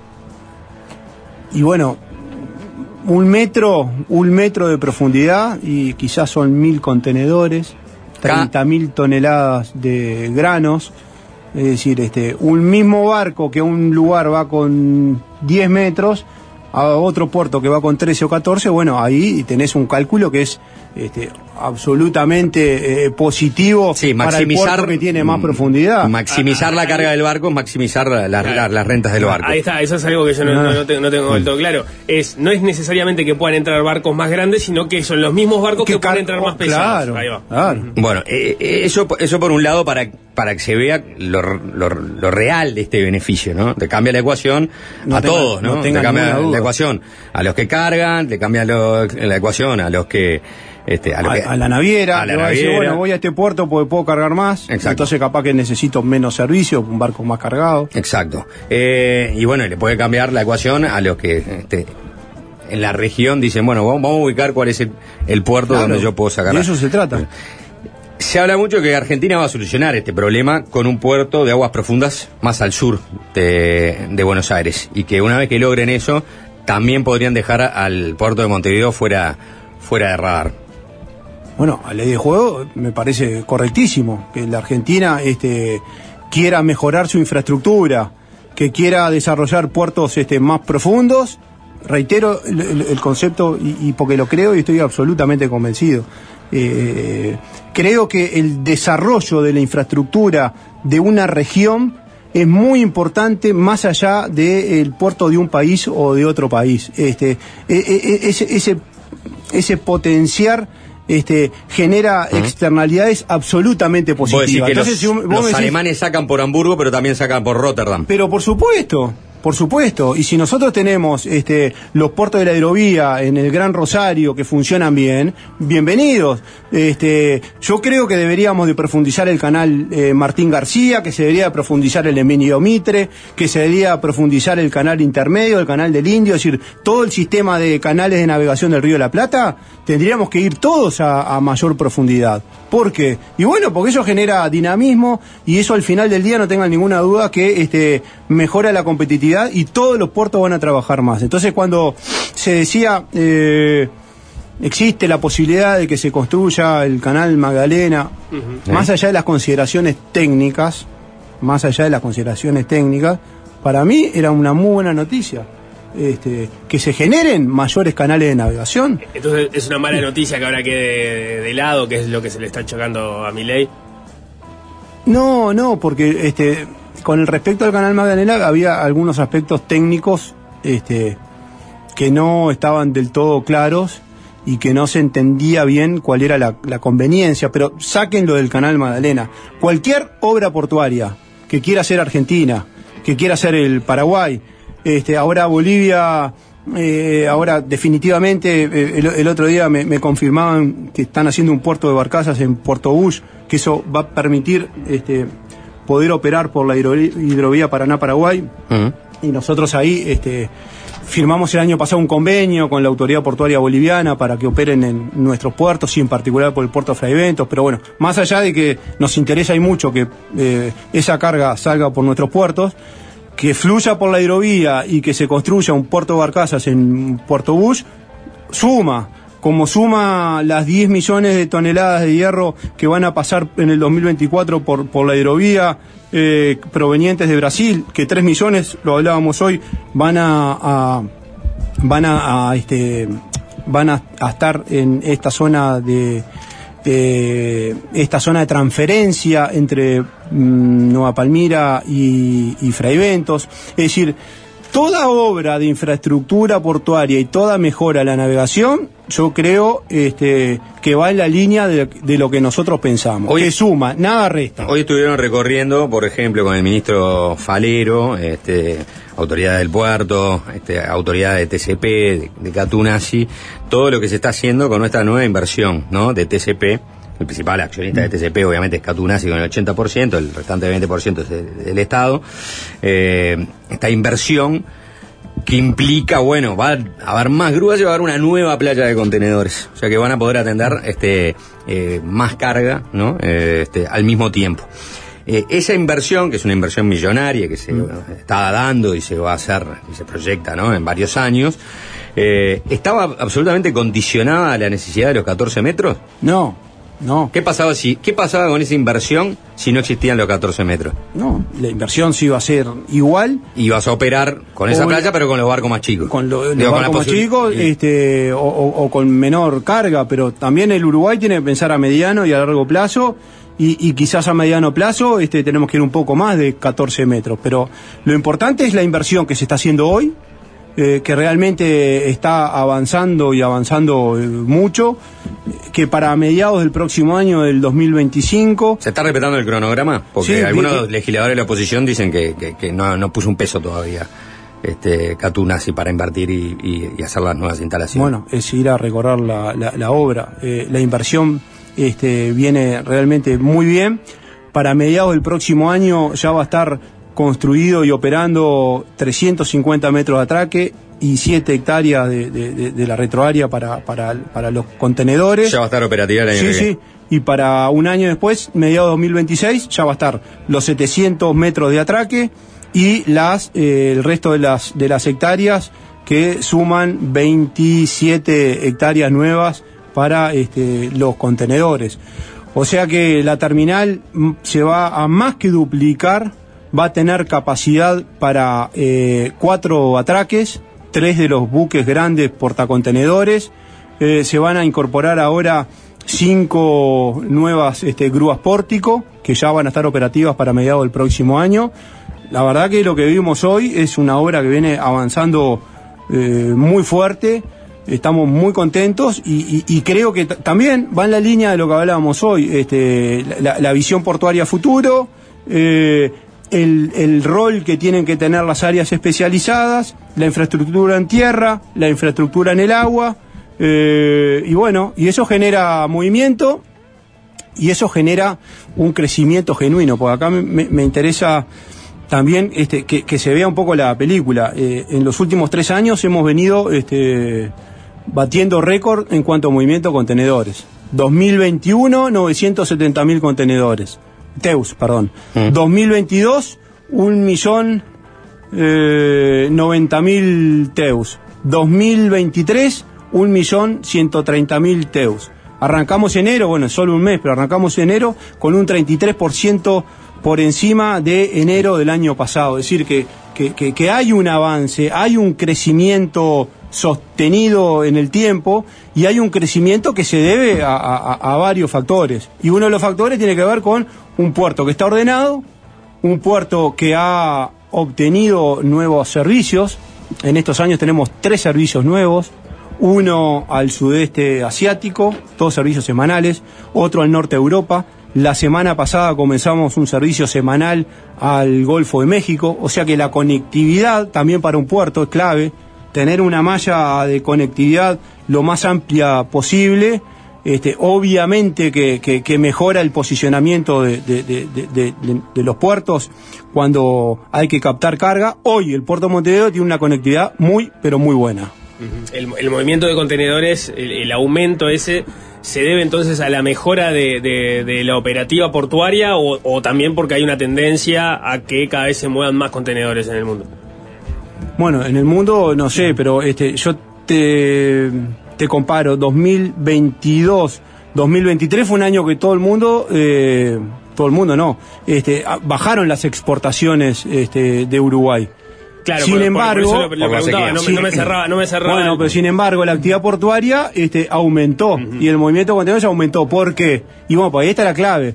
Y ahí ya se está visualizando que nos estamos empezando a transformar en ese puerto hub que siempre se habló y que este, hoy lo estamos construyendo con medidas concretas. Entonces, eh, no te digo el, el 100%, pero un porcentaje muy, muy, pero muy importante de la carga contenerizada de la hidrovía viene a Montevideo. Carga del sur de Argentina viene a Montevideo.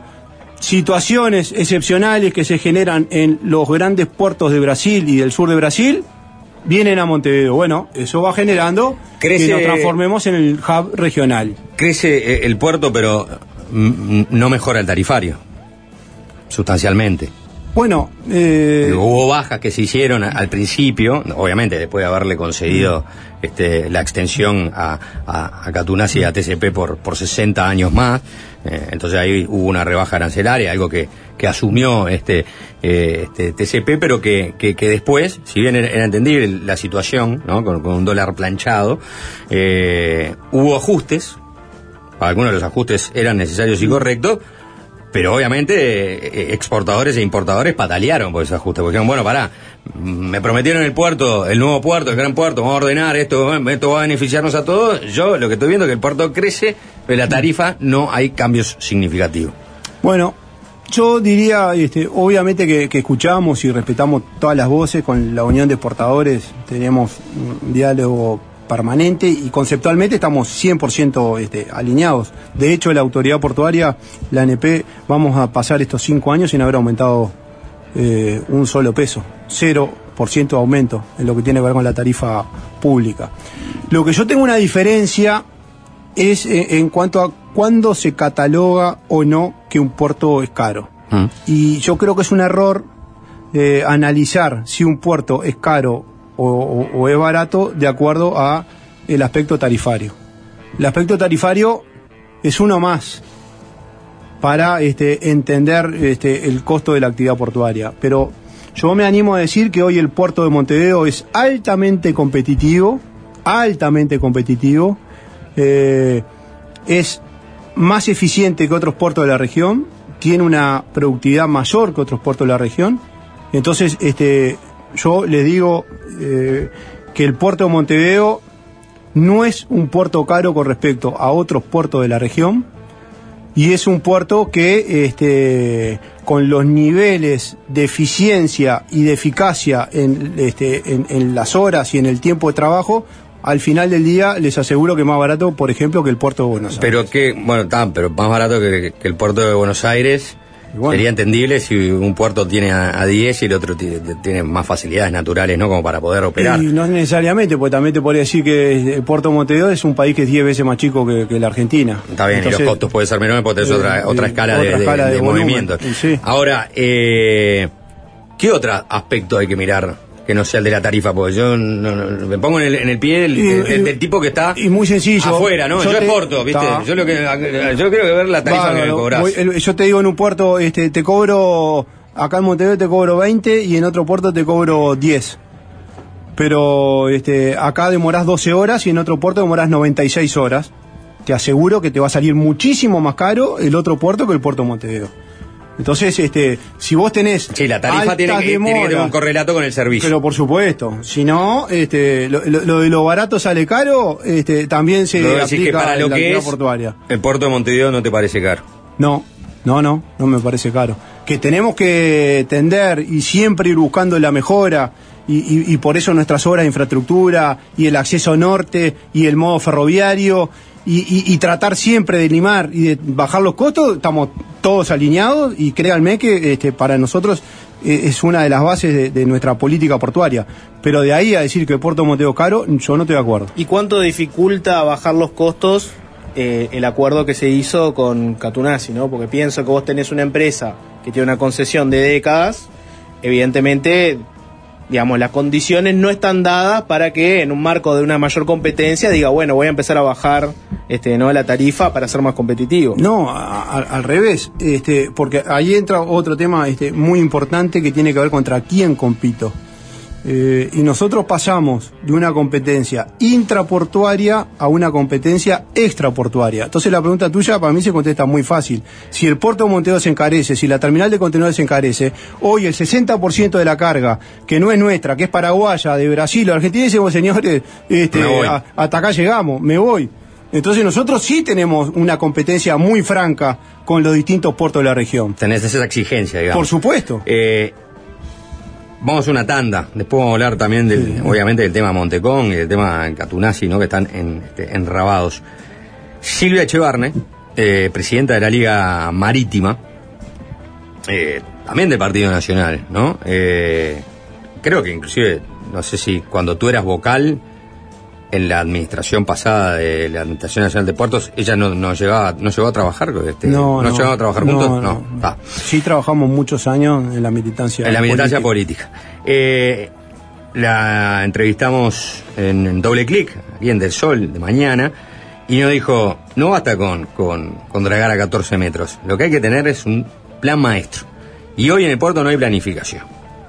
Y dio sus explicaciones, no yo voy a entrar en, en los detalles, pero lo que pensás de esa opinión, una experta también en temas portuarios que dice que lo que no hay en el puerto es un plan maestro. O sea, Tenés que tener el dragado a 14 metros, pero tenés que tener las políticas y la planificación necesaria para salir a buscar esa carga.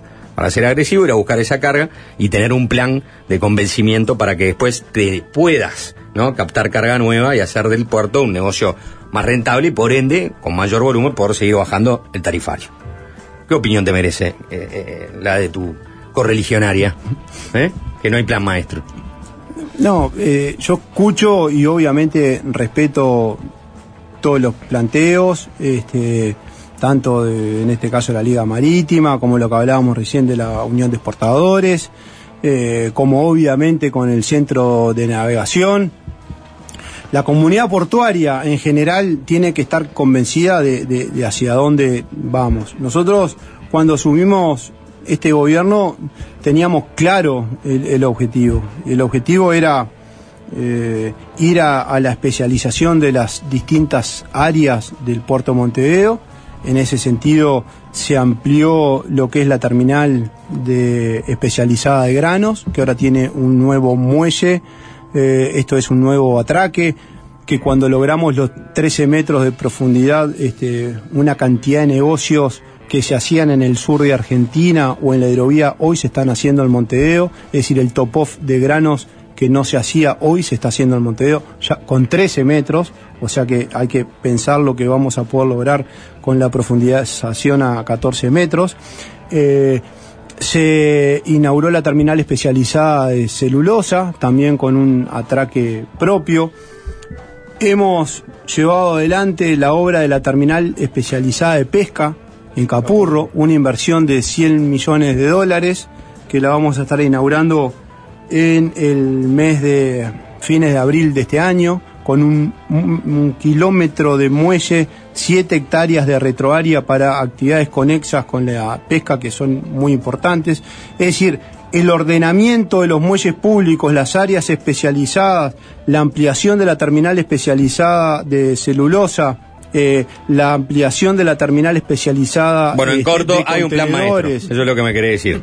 Eh, eh, lo que planificamos lo estamos ejecutando. ¿Gustará Porque más o gustará vamos, menos? vamos a volver sobre algunos de esos temas, sobre la terminal de pesca, por ejemplo, en, en el siguiente bloque. Este, así para así no, no te me adelantás con algunos temas que, que- que ya teníamos previsto un tocar. poquito más de agua. Estamos, eh, bueno, este, eh, presidente de un puerto pidiendo agua es algo muy común, ¿no? Este, el presidente de la Administración Nacional de Puertos, Juan Curvelo, es nuestro entrevistado del día de hoy. Fácil desviarse.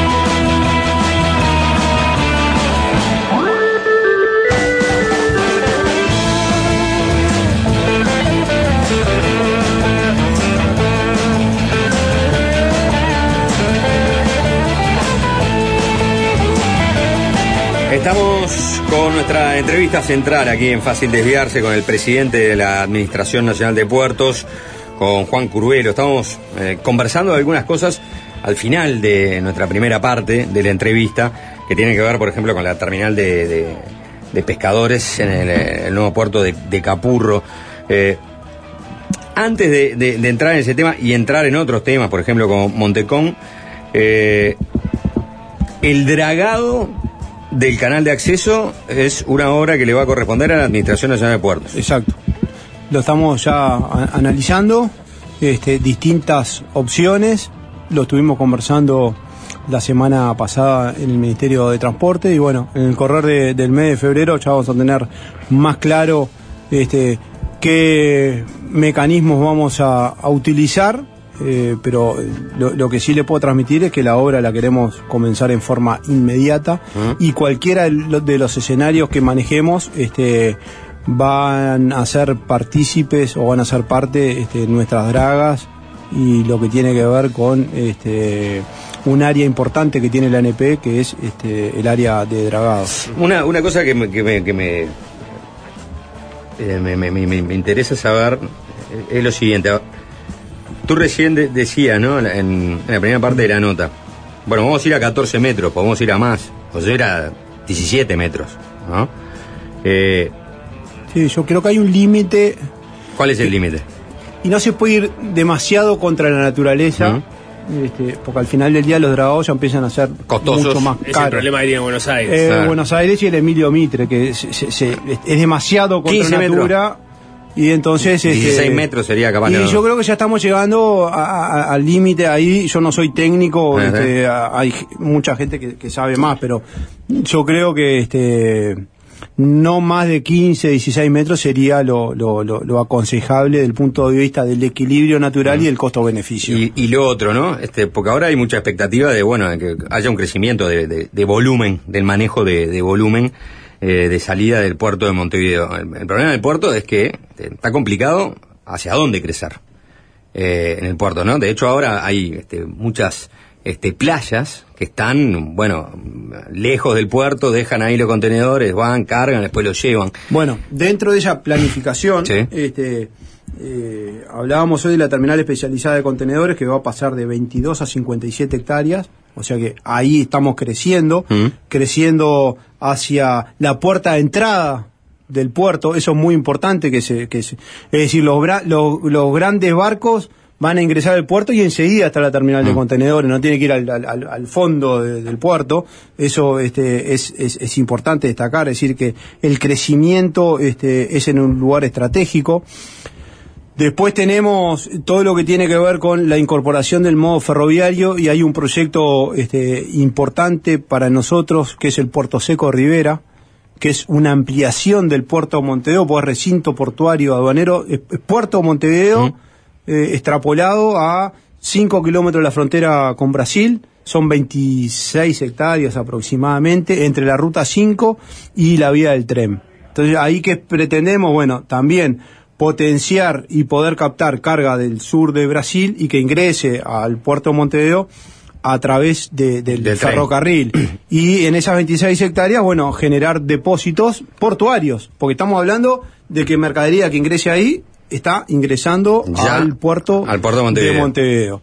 Eh, hemos ampliado en el acceso norte, ustedes habrán visto lo que tiene que ver con el viaducto, ahí hay un área también que se le ha ganado a- a- al, al río, donde hoy este, hay carga general, hay mucho carga automotriz, hay mucho vehículo, y, y- para ese es el lado este, donde podría seguir creciendo el puerto de Montevideo, pero hoy nos parece que eh, es- es muy importante ampliar el hinterland y este, tener áreas eh, portuarias quizás fuera de este, el propio recinto de montevideano como lo conocemos hoy. O sea, ma- quizás algún otro puerto seco eventualmente como el, del que se proyecta en Rivera. Exactamente. Eh, hablamos de la terminal de, de pesca. In- eh, vos decías, se iba a inaugurar en abril. en Fines de abril. Fines de abril.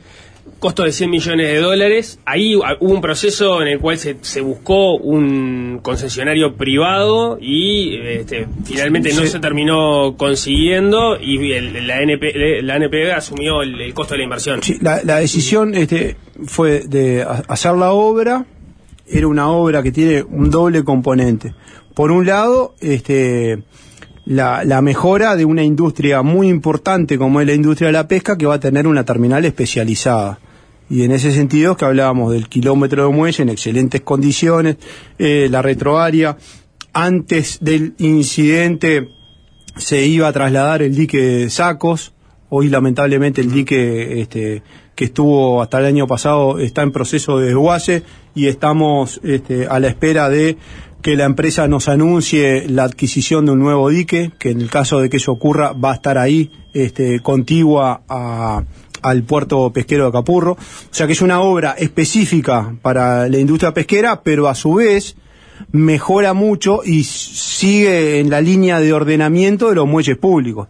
Porque el muelle 10 y 11, que tiene una profundidad de hasta 10.50, hoy está siendo subutilizado con toda la pesca nacional que está en ese muelle. Entonces, cuando nosotros traslademos toda la pesca, vamos a poder utilizar ese muelle para buques de más este, calado y de más profundidad. Y lo vemos eh, en lo que tiene que ver con los cruceros.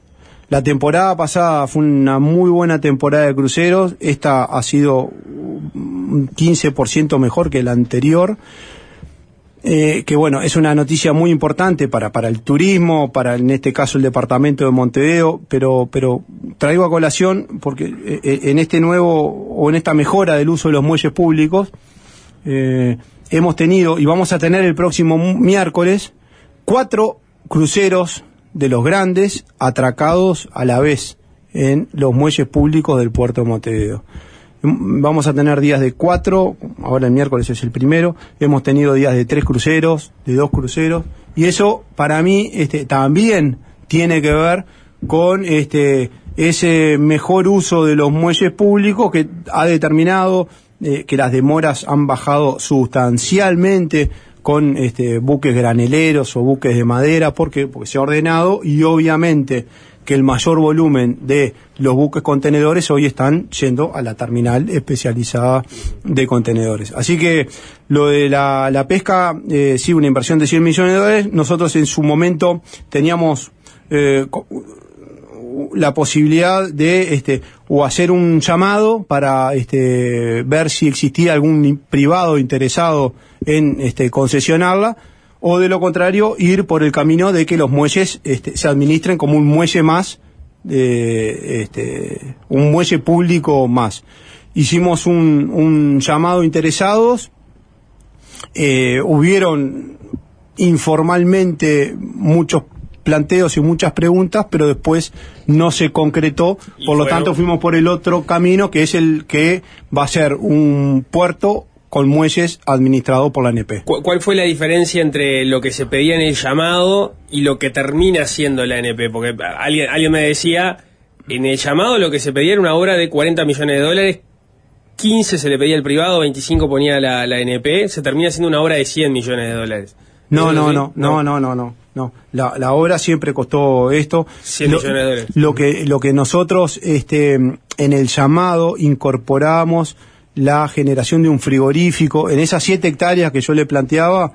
Ahí, este, le ofrecíamos, o, o mejor dicho, planteábamos que se tenían que hacer obras si te dábamos los muelles eh, que lo construyó la NP, contra esos muelles te pedíamos obras conexas o, o vinculadas a- al- al puerto. Eh, es una industria compleja, este, es una industria que obviamente eh, mm, eh, está muy ajustada a las utilidades y sabíamos que corríamos riesgo de que eh, al, al final del camino no se presentara nadie. Pero sí nos parece que eh, como Estado eh, tenemos que pensar a, a largo plazo y en ese largo plazo que exista una terminal especializada en pesca es muy importante y sobre todo es muy importante porque seguimos en, en ese concepto o en esa visión de poder ordenar este el resto de los muelles Y públicos. están buscando la posibilidad en la medida de que no va a haber un, mm, un otro actor ocupándose de la terminal y habría más espacio de que vaya la Armada también para ahí. No, eso es este en una ampliación eh, de esta obra. Esta obra es el muelle nacional. Se puede ampliar a, a un muelle internacional, donde ahí podría sí estar la, la, la- la Armada. Lo estamos analizando. Es una obra en el entorno de los 40 millones de dólares. Y, y bueno, eh, eh, estamos ajustando los números para ver si, si vamos por esta segunda etapa, que también sería seguir mejorando en lo que tiene que ver con toda la el posicionamiento del puerto Montevideo, eh, con las dificultades que tenemos, eh, ustedes habrán visto eh, en, en- el acceso Buquebú, digamos, en el acceso Yacaré, cuando hay ingreso y egreso a, a la terminal de pasajeros, cuando hay mucho movimiento de cruceros, la aduana, la armada, ahí tenemos un nudo este, que obviamente tenemos que resolver en algún momento. Ahí está, porque la, corregime, la, la dársena la, eh, de buquebús y la, Armada misma. la están compartiendo, con lo cual si hubiese un movimiento de la Armada también podría haber un movimiento de buquebús. Bueno, este, en, hu- hubieron varios planteos. eh, la propuesta ustedes habrán visto de mm, en Magua. Punta Carretas, el Maguá, eh, todas se Ninguna analizaron. Y este, yo, yo lo que digo es, eh, las obras de infraestructura portuaria son muy costosas, muy costosas. Eh, nosotros tenemos una bahía natural eh, que es espectacular, que es la bahía de Montevideo. No hay mejor condición de navegación segura que la bahía de Montevideo. En cualquiera de las otras opciones había muchos días al año que no podían operar los ferries Buenos Aires por las simplemente vayan un día de invierno a, a, a Maguá, párense en la Rambla y, y, este el precisan- no precisan ser técnicos para darse cuenta que ahí no es, es- es difícil la navegación. Entonces hacer una obra pero que tampoco solucionaría de fondo eh, eh, el, el- el tema de la terminal, porque muchos días al año tenía que seguir operando la terminal. Para mí, para mí, eh, lo que deberíamos de hacer es tratar de solucionar ese, ese nodo eh, eh, este, en el ingreso con algún este, ingreso eh, directo a la terminal, que puede ser aéreo o subterráneo. Eh, y sí resolver el tema de la armada, es decir, sacar este volumen y sacar movimiento este a, a- a ese a esa área de- del puerto que por suerte tiene muchísima actividad y bueno se estaba evaluando la, la- la posibilidad de la armada se está evaluando pero no es nada concreto es simplemente este una una idea Una de las noticias de este 2024 es que la socia mayoritaria de Montecón notificó al gobierno que va a demandar al Estado uruguayo por 600 millones de dólares. Es por lo menos la evaluación preliminar o la cifra preliminar de la que se habla. Es Neltume Ports, ¿no? Eh, ahora, eh, Neltume Ports y el gobierno uruguayo tienen 90 días para llegar a una solución. De lo contrario, el diferendo pasará al Centro Internacional de Arreglo de Diferencias Relativas a Inversiones, el CIADI, del Banco Mundial. ¿Te toca estar en esa mesa, por ejemplo, de negociación? Mm, Hasta ahora, este, no. Sé que han existido reuniones. Este, yo lo- que sí con, con Montecom tengo un buen vínculo y, y es un operador portuario del puerto de Montevideo, este, importante y nosotros siempre lo hemos dicho que pretendemos que siga operando en, en nuestro puerto y bueno, y tiene, tiene operaciones en, en- otros puertos también de- del Uruguay. Con respecto al planteo y a la posibilidad de, este arbitraje, bueno, yo lo, que digo que en, en un Estado de Derecho eh, fuerte y sólido como es el uruguayo, el que crea que tenga legitimidad eh, para hacer un planteo y que se haya sentido vulnerado en alguno de sus derechos, este, bueno. ¿Considera eh, que es el mismo caso que Catunasi? Porque hay que recordar que el acuerdo con el que llega este, este gobierno eh, a, vamos a decir, terminar Mm. con la posibilidad de una demanda o un arbitraje de Catunasi fue básicamente el mismo argumento que está Mm. utilizando ahora Montecón, de alguna manera, ¿viste? Está, era violatorio del Tratado de Inversiones de este, con, con Bélgica y Luxemburgo, también era violatorio de lo que, eh, esto Catunasi, ¿no? También era viola- violatorio de la propia ley que crea la terminal especializada de, de- de contenedores, eso entendía Sí. eh, Catunasi. como, como presidente de, de la autoridad portuaria, este, eh, no, no, no, no es bueno que, que- que ingrese en el terreno de, de- de nuestra visión este, en cuanto a la política portuaria. Está Lo bien, que- pero te pregunto, ¿tú lo crees que sí son a casos decir- parecidos? No tienen absolutamente nada que ver. Eh, no tienen absolutamente nada que ver y, y- y- y ahí es- es- es- está bueno que, que- que- que se entienda que la base es distinta. No tiene absolutamente nada que ver un operador portuario, como hay decenas en el puerto de Montevideo, que Montecom es uno y es muy importante y es muy valioso y, ojalá que siga operando, pero es un operador portuario. En el otro caso estamos hablando de una concesión, una concesión que implica derechos, pero que también implica obligaciones. Entonces, eh, todo razonamiento tiene que partir de esa base, que no estamos hablando de casos iguales. Porque si estuviéramos hablando de casos iguales, ahí ya me parece que empezamos a razonar mal. Entonces, respeto muchísimo los planteos que se vayan a hacer, pero este, la posición del gobierno es muy clara, eh, creo que se actuó ajustado a derecho y vamos a estar este, muy tranquilos en cuanto a la defensa que se va a ejercer en el caso de que se siga adelante con este proceso arbitral. ¿Pero dan por descontado que se va a seguir adelante o hay una estrategia para buscar que antes de que venza ese plazo este no llegue a mayores? No, no sé si dar por descontado. Este, yo entiendo que si se acepta que la base jurídica es la ley de puertos, los decretos reglamentarios, el decreto 114 y el decreto 115, con esa base normativa y jurídica que para mí es clarísima y está ajustada a derecho, estamos en condiciones de conversar este, con, con- con- con esta empresa con muchísimo gusto y con otras empresas para seguir este, construyendo entre todos un mejor puerto de Montevideo. ¿Y O sea qué- que bienvenidos todas las propuestas. ¿Y qué es lo que se puede negociar con Montecón en ese sentido? Bueno, yo este, no sé exactamente eh, cuál es el, planteo, pero eh, nue- nuestra visión es la de construir áreas especializadas eh, que tengan que ver con mejorar la productividad de todas las cargas que operan por el puerto Montevideo. Entonces, este, reitero, si se adecuan a la normativa vigente, que yo creo que es absolutamente clara y contundente, eh, yo creo que se está abierto a conversar de distintas opciones. O sea, Mo- Montecón podría tener su propia terminal especializada si este, llegara a un acuerdo y fuera conveniente para ambas partes.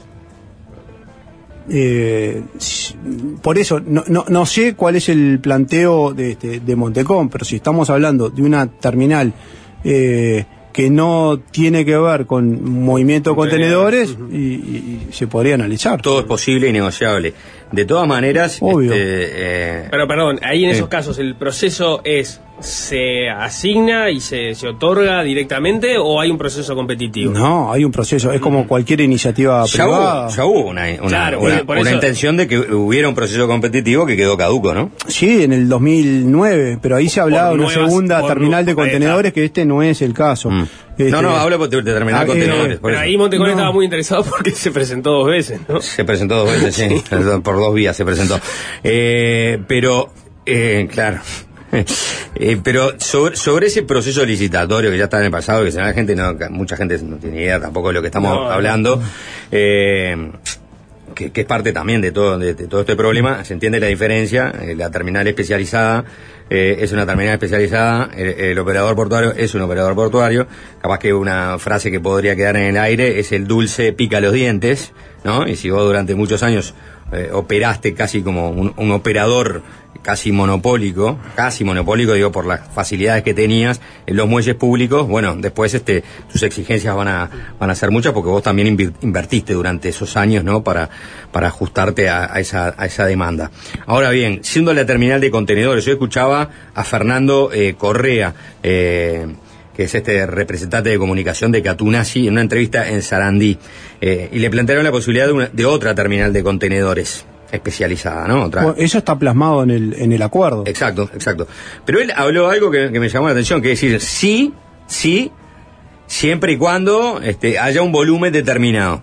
Es entendible que para que haya una segunda terminal tiene que haber un volumen que haga que el negocio sea rentable. Pero yo le entendí otra cosa también, que es siempre y cuando toda la plata que está poniendo Catunasi ahora logre amortizarse y después hablamos de una segunda terminal de contenedores especiales. No, yo, yo no, yo no escuché la, la- la entrevista. Porque eso también a veces se puede sobreentender. Che, mirá que yo estoy invirtiendo ahora toda esta plata para ampliar este, la, la, posibilidades de negocio, pero en cinco años no me llames a licitación para que haya otro compitiéndome. No, si, si- si mal no recuerdo, eh, justamente en, en- en el acuerdo del 2021 se establece que eh, si la capacidad de la terminal especializada de contenedores supera el 85% durante dos años consecutivos, se habilita La a posibilidad. la posibilidad de una segunda terminal de contenedores. ¿Por qué? Bueno, porque se entiende que eh, con un tope. 85% de la capacidad de contenedores,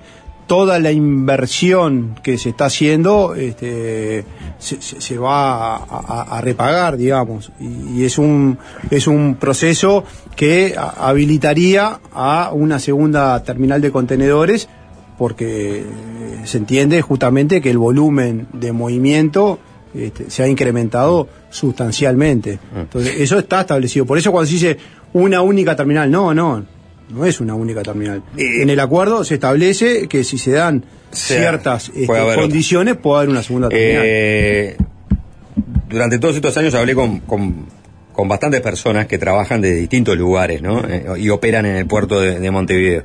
Y me, me encontré más o menos con la misma respuesta sobre la solución que este gobierno le dio a Catunasi. Lo primero era que era necesario ordenar el puerto, que así no se podía seguir trabajando porque este, venía muy mal. Lo segundo que era razonable que hubiera un operador de, este, especializado en, en contenedores y que, y que eso fuera su trabajo y su carga y que en los muelles públicos este, se trabajara sobre otros propósitos. Y lo tercero es que eh, la solución era la necesaria o era la esperable, pero el gobierno la hizo muy mal a la hora de, a, la hora de llevarlo adelante y generó todos estos problemas que este, estamos teniendo, que ahora inclusive podría ser una- un arbitraje ¿no? sobre la demanda de Monteco. ¿Vos qué opinás de, esta, de esta última parte? Respeto mucho todas la- la- las posiciones. Este, de la tribuna nunca nadie roba un gol. eh, y, eso va para, para todos los casos. A mí me parece que el gobierno actuó con responsabilidad, que el gobierno actuó ajustado a derecho, que lo que se hizo fue dar cumplimiento a una normativa que estaba vigente y que no se cumplía y que los resultados en estos primeros años de alguna manera están avalando el criterio que se adoptó y hacia dónde nosotros creemos que tiene que ir el puerto de Montevideo. Las distintas voces, obviamente, que, que- se respetan, se respetan mucho, eh, se ha dicho mucho al respecto de este tema, pero creo que el gobierno asumió la responsabilidad de resolverlo, lo resolvió y hoy tenemos un puerto creciendo, hoy tenemos un puerto en obras y hoy tenemos una terminal especializada de contenedores que para el próximo año se va ¿Y a ampliar que todo y dentro de de- dos dentro años se va a más que duplicar. No, ten- no tengas ninguna duda, en el estricto cumplimiento de la legalidad. Este, que todo el proceso fue este, de acuerdo al este, eh, la normativa. Yo no tengo ningún tipo de, de- de dudas al- al respecto. Bien. Eh, zona lúdica para Juan Curvelo.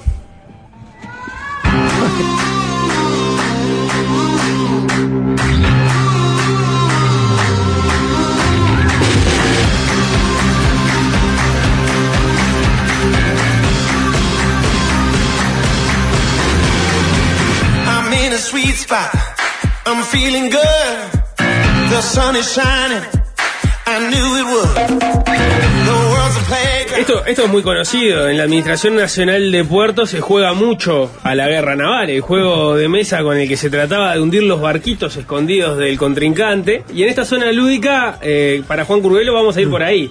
En vez de tirar cañonazos, nosotros vamos a disparar frases y Curvelo nos va a tener que decir al agua, si discrepa con la frase, quiere decir que la frase cayó al agua, o le diste si comparte la afirmación y entiende que la frase estuvo bien dirigida. Y paso, al paso, agua o le- paso no, no, paso no, hay, no.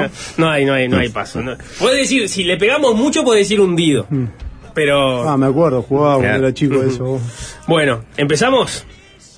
Álvaro Delgado va a ser mejor presidente que la calle Pou. ¿Cómo era? ¿Al agua o le diste? Perdón, Luis, le diste.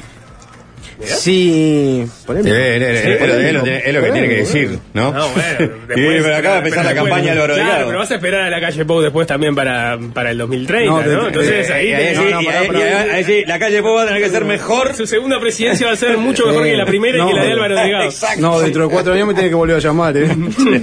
Si Hebers hubiera seguido en el Ministerio de Transporte, hoy sería precandidato a la presidencia. No, no creo. Al agua. Al agua. Al agua. No, no. Bueno, eh, Charles Carrera es el vocero de Montecón.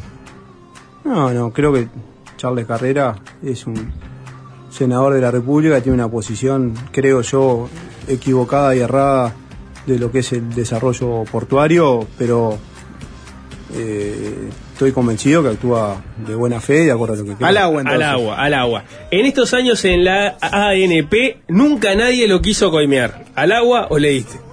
No, no, al agua. La aduana es la única responsable de los contenedores con droga que terminan en Europa. Pobre Jaime, no, porque siempre este, trabajamos mucho con la dirección de aduana y, y- y con la Divin, pero bueno, las competencias son de aduana al agua, ¿no? Sebastián. Le diste, le diste, Ah, le diste, le diste, le diste, le diste, le La diste. competencia son de aduana. Sí. Sebastián da Silva debería encabezar la lista del Senado de la 40 en lugar de Javier García. Ah, mala fe ahí. ¿Al agua? No, al agua. Al agua, No, no, al agua. tiene que encabezar Javier. Por el puerto de Carmelo pasa cualquier cosa. No, no, al agua. Al agua. Catunasi es tan importante para el país como UPM. Sí, le diste. Le Son, diste. son dos empresas muy importantes. Milei es lo mejor que Argentina hizo por Uruguay desde el boom de la soja. Fua. ¿Al agua o le diste? Este. Le diste. Y están festejando los 14 metros. Si no le das un ledito a momento, Milei. es el momento. Gilberto Rodríguez es el mejor fiscal que tiene el Uruguay. Es un muy buen fiscal como, como muchos otros. Juan Corbuelo es el padrino de los hijos del señor Catunasi. Ah, cualquiera. Al agua. Al agua. Eh, Montecón debería poner un cheque generoso este año en apoyo a la campaña del Frente Amplio. Al, al agua. Los partidos políticos en Uruguay eh, estoy convencido que se manejan de manera distinta. Y Catunasi para el Partido Nacional, entonces también al agua. Totalmente. Si, si ofrece Catunasi, ¿se le dice que no? Si viene a aportar Catunasi a la campaña del Partido Nacional, ¿se le dice que no? No, yo creo que son eh, han sido históricamente aportantes todos de todos los partidos Claro, políticos. aportan a todo. Pero la ley de financiamiento, si tenés una concesión, te imposibilita aportar, ¿no? Por eso los Ah, concesionarios no pueden aportar. Bueno, este, hablamos de todo un poco. Juan Curvelo, presidente del puerto, gracias. Bueno, Muchísimas muchísimas gracias. y dentro de cuatro años me tienen que llamar Sí, a ver. porque quedé, quedé mal. No, no, no pasa nada, no pasa nada. Este, Lo, va- lo vas a ver entender la calle. sí, sí, dejen de pasarle la mano por el ojo. Muchas gracias. Bueno, muchas gracias a ustedes. Y es fácil desviarse, es fácil desviarse. Fácil desviarse. Bueno, eh, como verán, todavía estamos al aire. Primera conclusión. No nos fuimos a ningún lado. Siendo las 18 y 38 minutos, estamos escuchando Dancing with Myself. With myself, yeah. Y vamos a compartir de aquí en más unos minutos con ustedes con una eh, muy interesante encuesta que se le ocurrió a los medios de comunicación y que tiene como material el material que siempre nos interesa a nosotros, los políticos. Los ídolos. eh, el observador. El título es La calle Pou, Luis Suárez y Dustin Hoffman. Los curiosos ídolos de los legisladores uruguayos. Para, a ver, dámelo de vuelta. El título es La calle Pou, Luis Suárez y Dustin Hoffman. No, no, no. los hay- curiosos ídolos de los legisladores no, no uruguayos. hay nada curioso en el titular, ¿no? La calle No. Pou. O sea, lo más curioso del titular es Dustin Hoffman. Eh, claro, Dustin ese es el, el Sí. rara avis en ese Claro, titular. pero no deja de ser Dustin Hoffman, o sea que Uno de los mejores actores de, de todos los tiempos, de cine. Ahora me olvidé de quién es el que eligió a Dustin Hoffman, Sí. pero lo voy a decir ahora, no me importa. No me importa. Claramente en el titular no, no, no hay eh, para una bajada para lo curioso. Perdón No, que haga una crítica al aire no. sobre cómo un- está redactada esta nota, pero. Sos un político uruguayo y te preguntan quién es tu ídolo. ¿Respondés Dustin Hoffman? Sos un freak. No, Sos un freak, sos un freak, sos un freak. Eh, sos un freak. ¿Sabes cómo es? Es. Eh, mira, te voy a decir. Luis Suárez. Eh, Benny Hill ¿Respondés Benny Hill? Sos un freak. y Bob Esponja. Los curiosos ídolos. Bueno, está bien. De los políticos Está bien, está bien, está bien, está bien. Uno que te dé un marco de realidad, ¿viste? Luis Suárez, está. Eh, eso no sería, no, mi ídolo Luis Suárez es un país que le gusta el fútbol, el me- mejor jugador de fútbol de la historia de- del Uruguay, Claro, prácticamente. pa- para, que, para que no sea cualquiera la encuesta, ¿no? Ahora se da Sí, cuenta, claro. ah, ponés un Sí. marco de referencia. Y después, para hablar de curiosidad, Sí. ponés este. Papá Noel. Benigil y, y Bob Esponja, ¿no? O sea. Si alguien hubiera elegido Pero- Bob Esponja, o sea, Está bien. El presidente de la calle Pou en un país totalmente partidizado. Iba a ser el ídolo de alguno del legislador. sos Que blanco. aparte a- a- eh, que quería, quería, quería de- responder la encuesta y, y- y- y sí. también quedar, quedar como un mema, pero digo. Para mí, para mí es medio border. Pero igual no, no fue en blanco el que fue, fue Pablo Mieres. Pablo Mieres y Pablo Mieres. Pablo Mieres y Felipe Esquipani me dijeron en la calle Pou. No, a, a ver, vamos a leerlo, vamos a leerlo, vamos a leerlos. Eh, en la nota del observador dice: Sí. En el país más, Otro, otro chiste sobre Mieres. Iván, Otro chiste sobre Mieres. prepárate porque es, el año para hacerlos. Eh, en el país más laico de América hay dos legisladores que idolatran a Jesús y otros cuatro a papas católicos. Pero pará, pará, tu ídolo no puede ser Jesús. Sí, cómo no. No. ¿Por qué no? Porque ídolo, en términos de la, de Es la el único que podés tener, en literalmente. términos de religión, es un concepto despreciativo. Ajá. Claro. ¿Cómo va a ser tu ídolo Jesús? No tendrás otro Dios delante tuyo. Es el único literalmente Pero capaz que, capaz, lo, capaz que lo admirás como figura histórica. Es más, capaz Los que, que lo ni siquiera, ni siquiera que- sos, ca- no sos católico. Los que lo eligieron no es porque lo No. admiran como figura histórica. No, bueno, pero no, no, este, bueno, está, aparece Jesús como, como algo que no, tampoco me parece curioso. ¿no? En el país en el que el fútbol es dónde está la curiosidad. Sigo, Todavía sigo. no, no la- En el país en el que el fútbol es religión, nueve senadores o diputados adoran a jugadores tan diversos como Diego Maradona, Luis Suárez o Juan Ramón Carrasco. A mí la Bien, aparición de Maradona bien. acá también me parece polémico. Quiero saber Sos un quién- eligió a Carrasco. ¿Sos un político uruguayo y tu, tu ídolo es Maradona? está bien, es Maradona. Es Maradona. Raro, rari. A mí me, me- me llama la atención. Eh, en el país de Naides es más que Naides, dos caudillos y cuatro presidentes son la referencia de al menos 26 legisladores. Y ahí sigue. Dos caudillos, ¿sí? Dos caudillos y cuatro presidentes.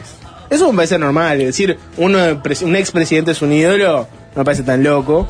¿Quiénes Eh, son los no, cuatro bueno, presidentes que aparecen? Valle de Ordóñez. Lo mismo Jesús, que es una deidad, Eh, ¿no? típico. No, este- Sí. Sí, sí, sí. Ah. Un famoso. Una celebridad. Es un poco más que un famoso Jesús, pero. Vamos a los que se repiten Es, más. es el verdadero ídolo, en tal caso, yo lo que digo me eso. parece que en el, el cristianismo el concepto de ídolo es medio... medio gordo, sí. Es medio claro, como te da la sensación de que, de que estás ante un, un- Un falso profeta. Claro, un falso profeta. Vamos a los que se repiten más y después vamos a los casos excepcionales. Los que se repiten más son, si yo les pregunto, ¿cuál es el nombre que se repitió más? Si te tienen que imaginar el Parlamento, un nombre, el más repetido ¿Voy? de todos. Sí, ¿Voy? Dale, En la coyuntura actual, hoy. tengo dos. A ver. José Valle Ordóñez o del doctor Tabaré Vázquez. Ninguno de esos dos está como primero. ¿Nico? No, José Valle Ordóñez precisás una bancada más importante de Colorada para que. No, para que la chupa al frente. claro. Eh, podés hablar de no. Sereni o podés este, Eh, aprovechar Seregni, para... Seregni, Seregni creo Eh, que, eh. que, es, que puede ser uno de los Eh. que arranquea más. No es. No, no, no. No. No, no, para, para, para, para, para, para, para, para, para. Pero. Y pero, pero por masacre este. ¿El por masacre el más nombrado? Masacre. Masacre Artigas. No. Artigas Bueno. aparece muy poco mencionado. Ah, sea, no. Eh, y. Manini no eligió Artigas. Wilson. No, No. el número uno. Ay, no, entonces es un futbolista. pero, un Nico, futbolista. pero Nico pegó, pegó, pegó en el palo. Obdulio Varela. No, el número uno, José Mujica. Es el ídolo de 13 legisladores.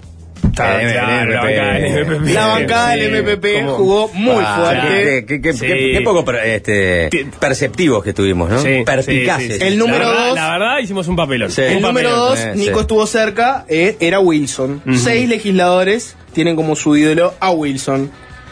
El número tres de la lista, elegido por cuatro legisladores, es un futbolista. Eh, Luis Suárez, Suárez. ahí sí, ya está. No, No, no, no es Suárez. no. Ah, ¿Es ent- un- es un futbolista uruguayo? Es- es uruguayo. Es uruguayo. Eh, Si no, Luis Suárez Está es- asociado no con, no con la selección, sino con un, con un cuadro específico. Fernando Morena. Fernando Morena es el Ah, número tres. Peñarol, Peñarol. Peñarol no falla. Cuatro legisladores. No falla. Vas, a- vas al, al. donde no falla, Peñarol. Empatado con Fernando Morena está José Valle Ordóñez, elegido por cuatro. También tiene la misma relevancia que, que Morena. Después, El potrillo con, con el. No sé, eh, con Don Pepe. con Don Pepe. Con Don Pepe. Después está otro Valle. Dos matadores, ¿no? Sí, claro.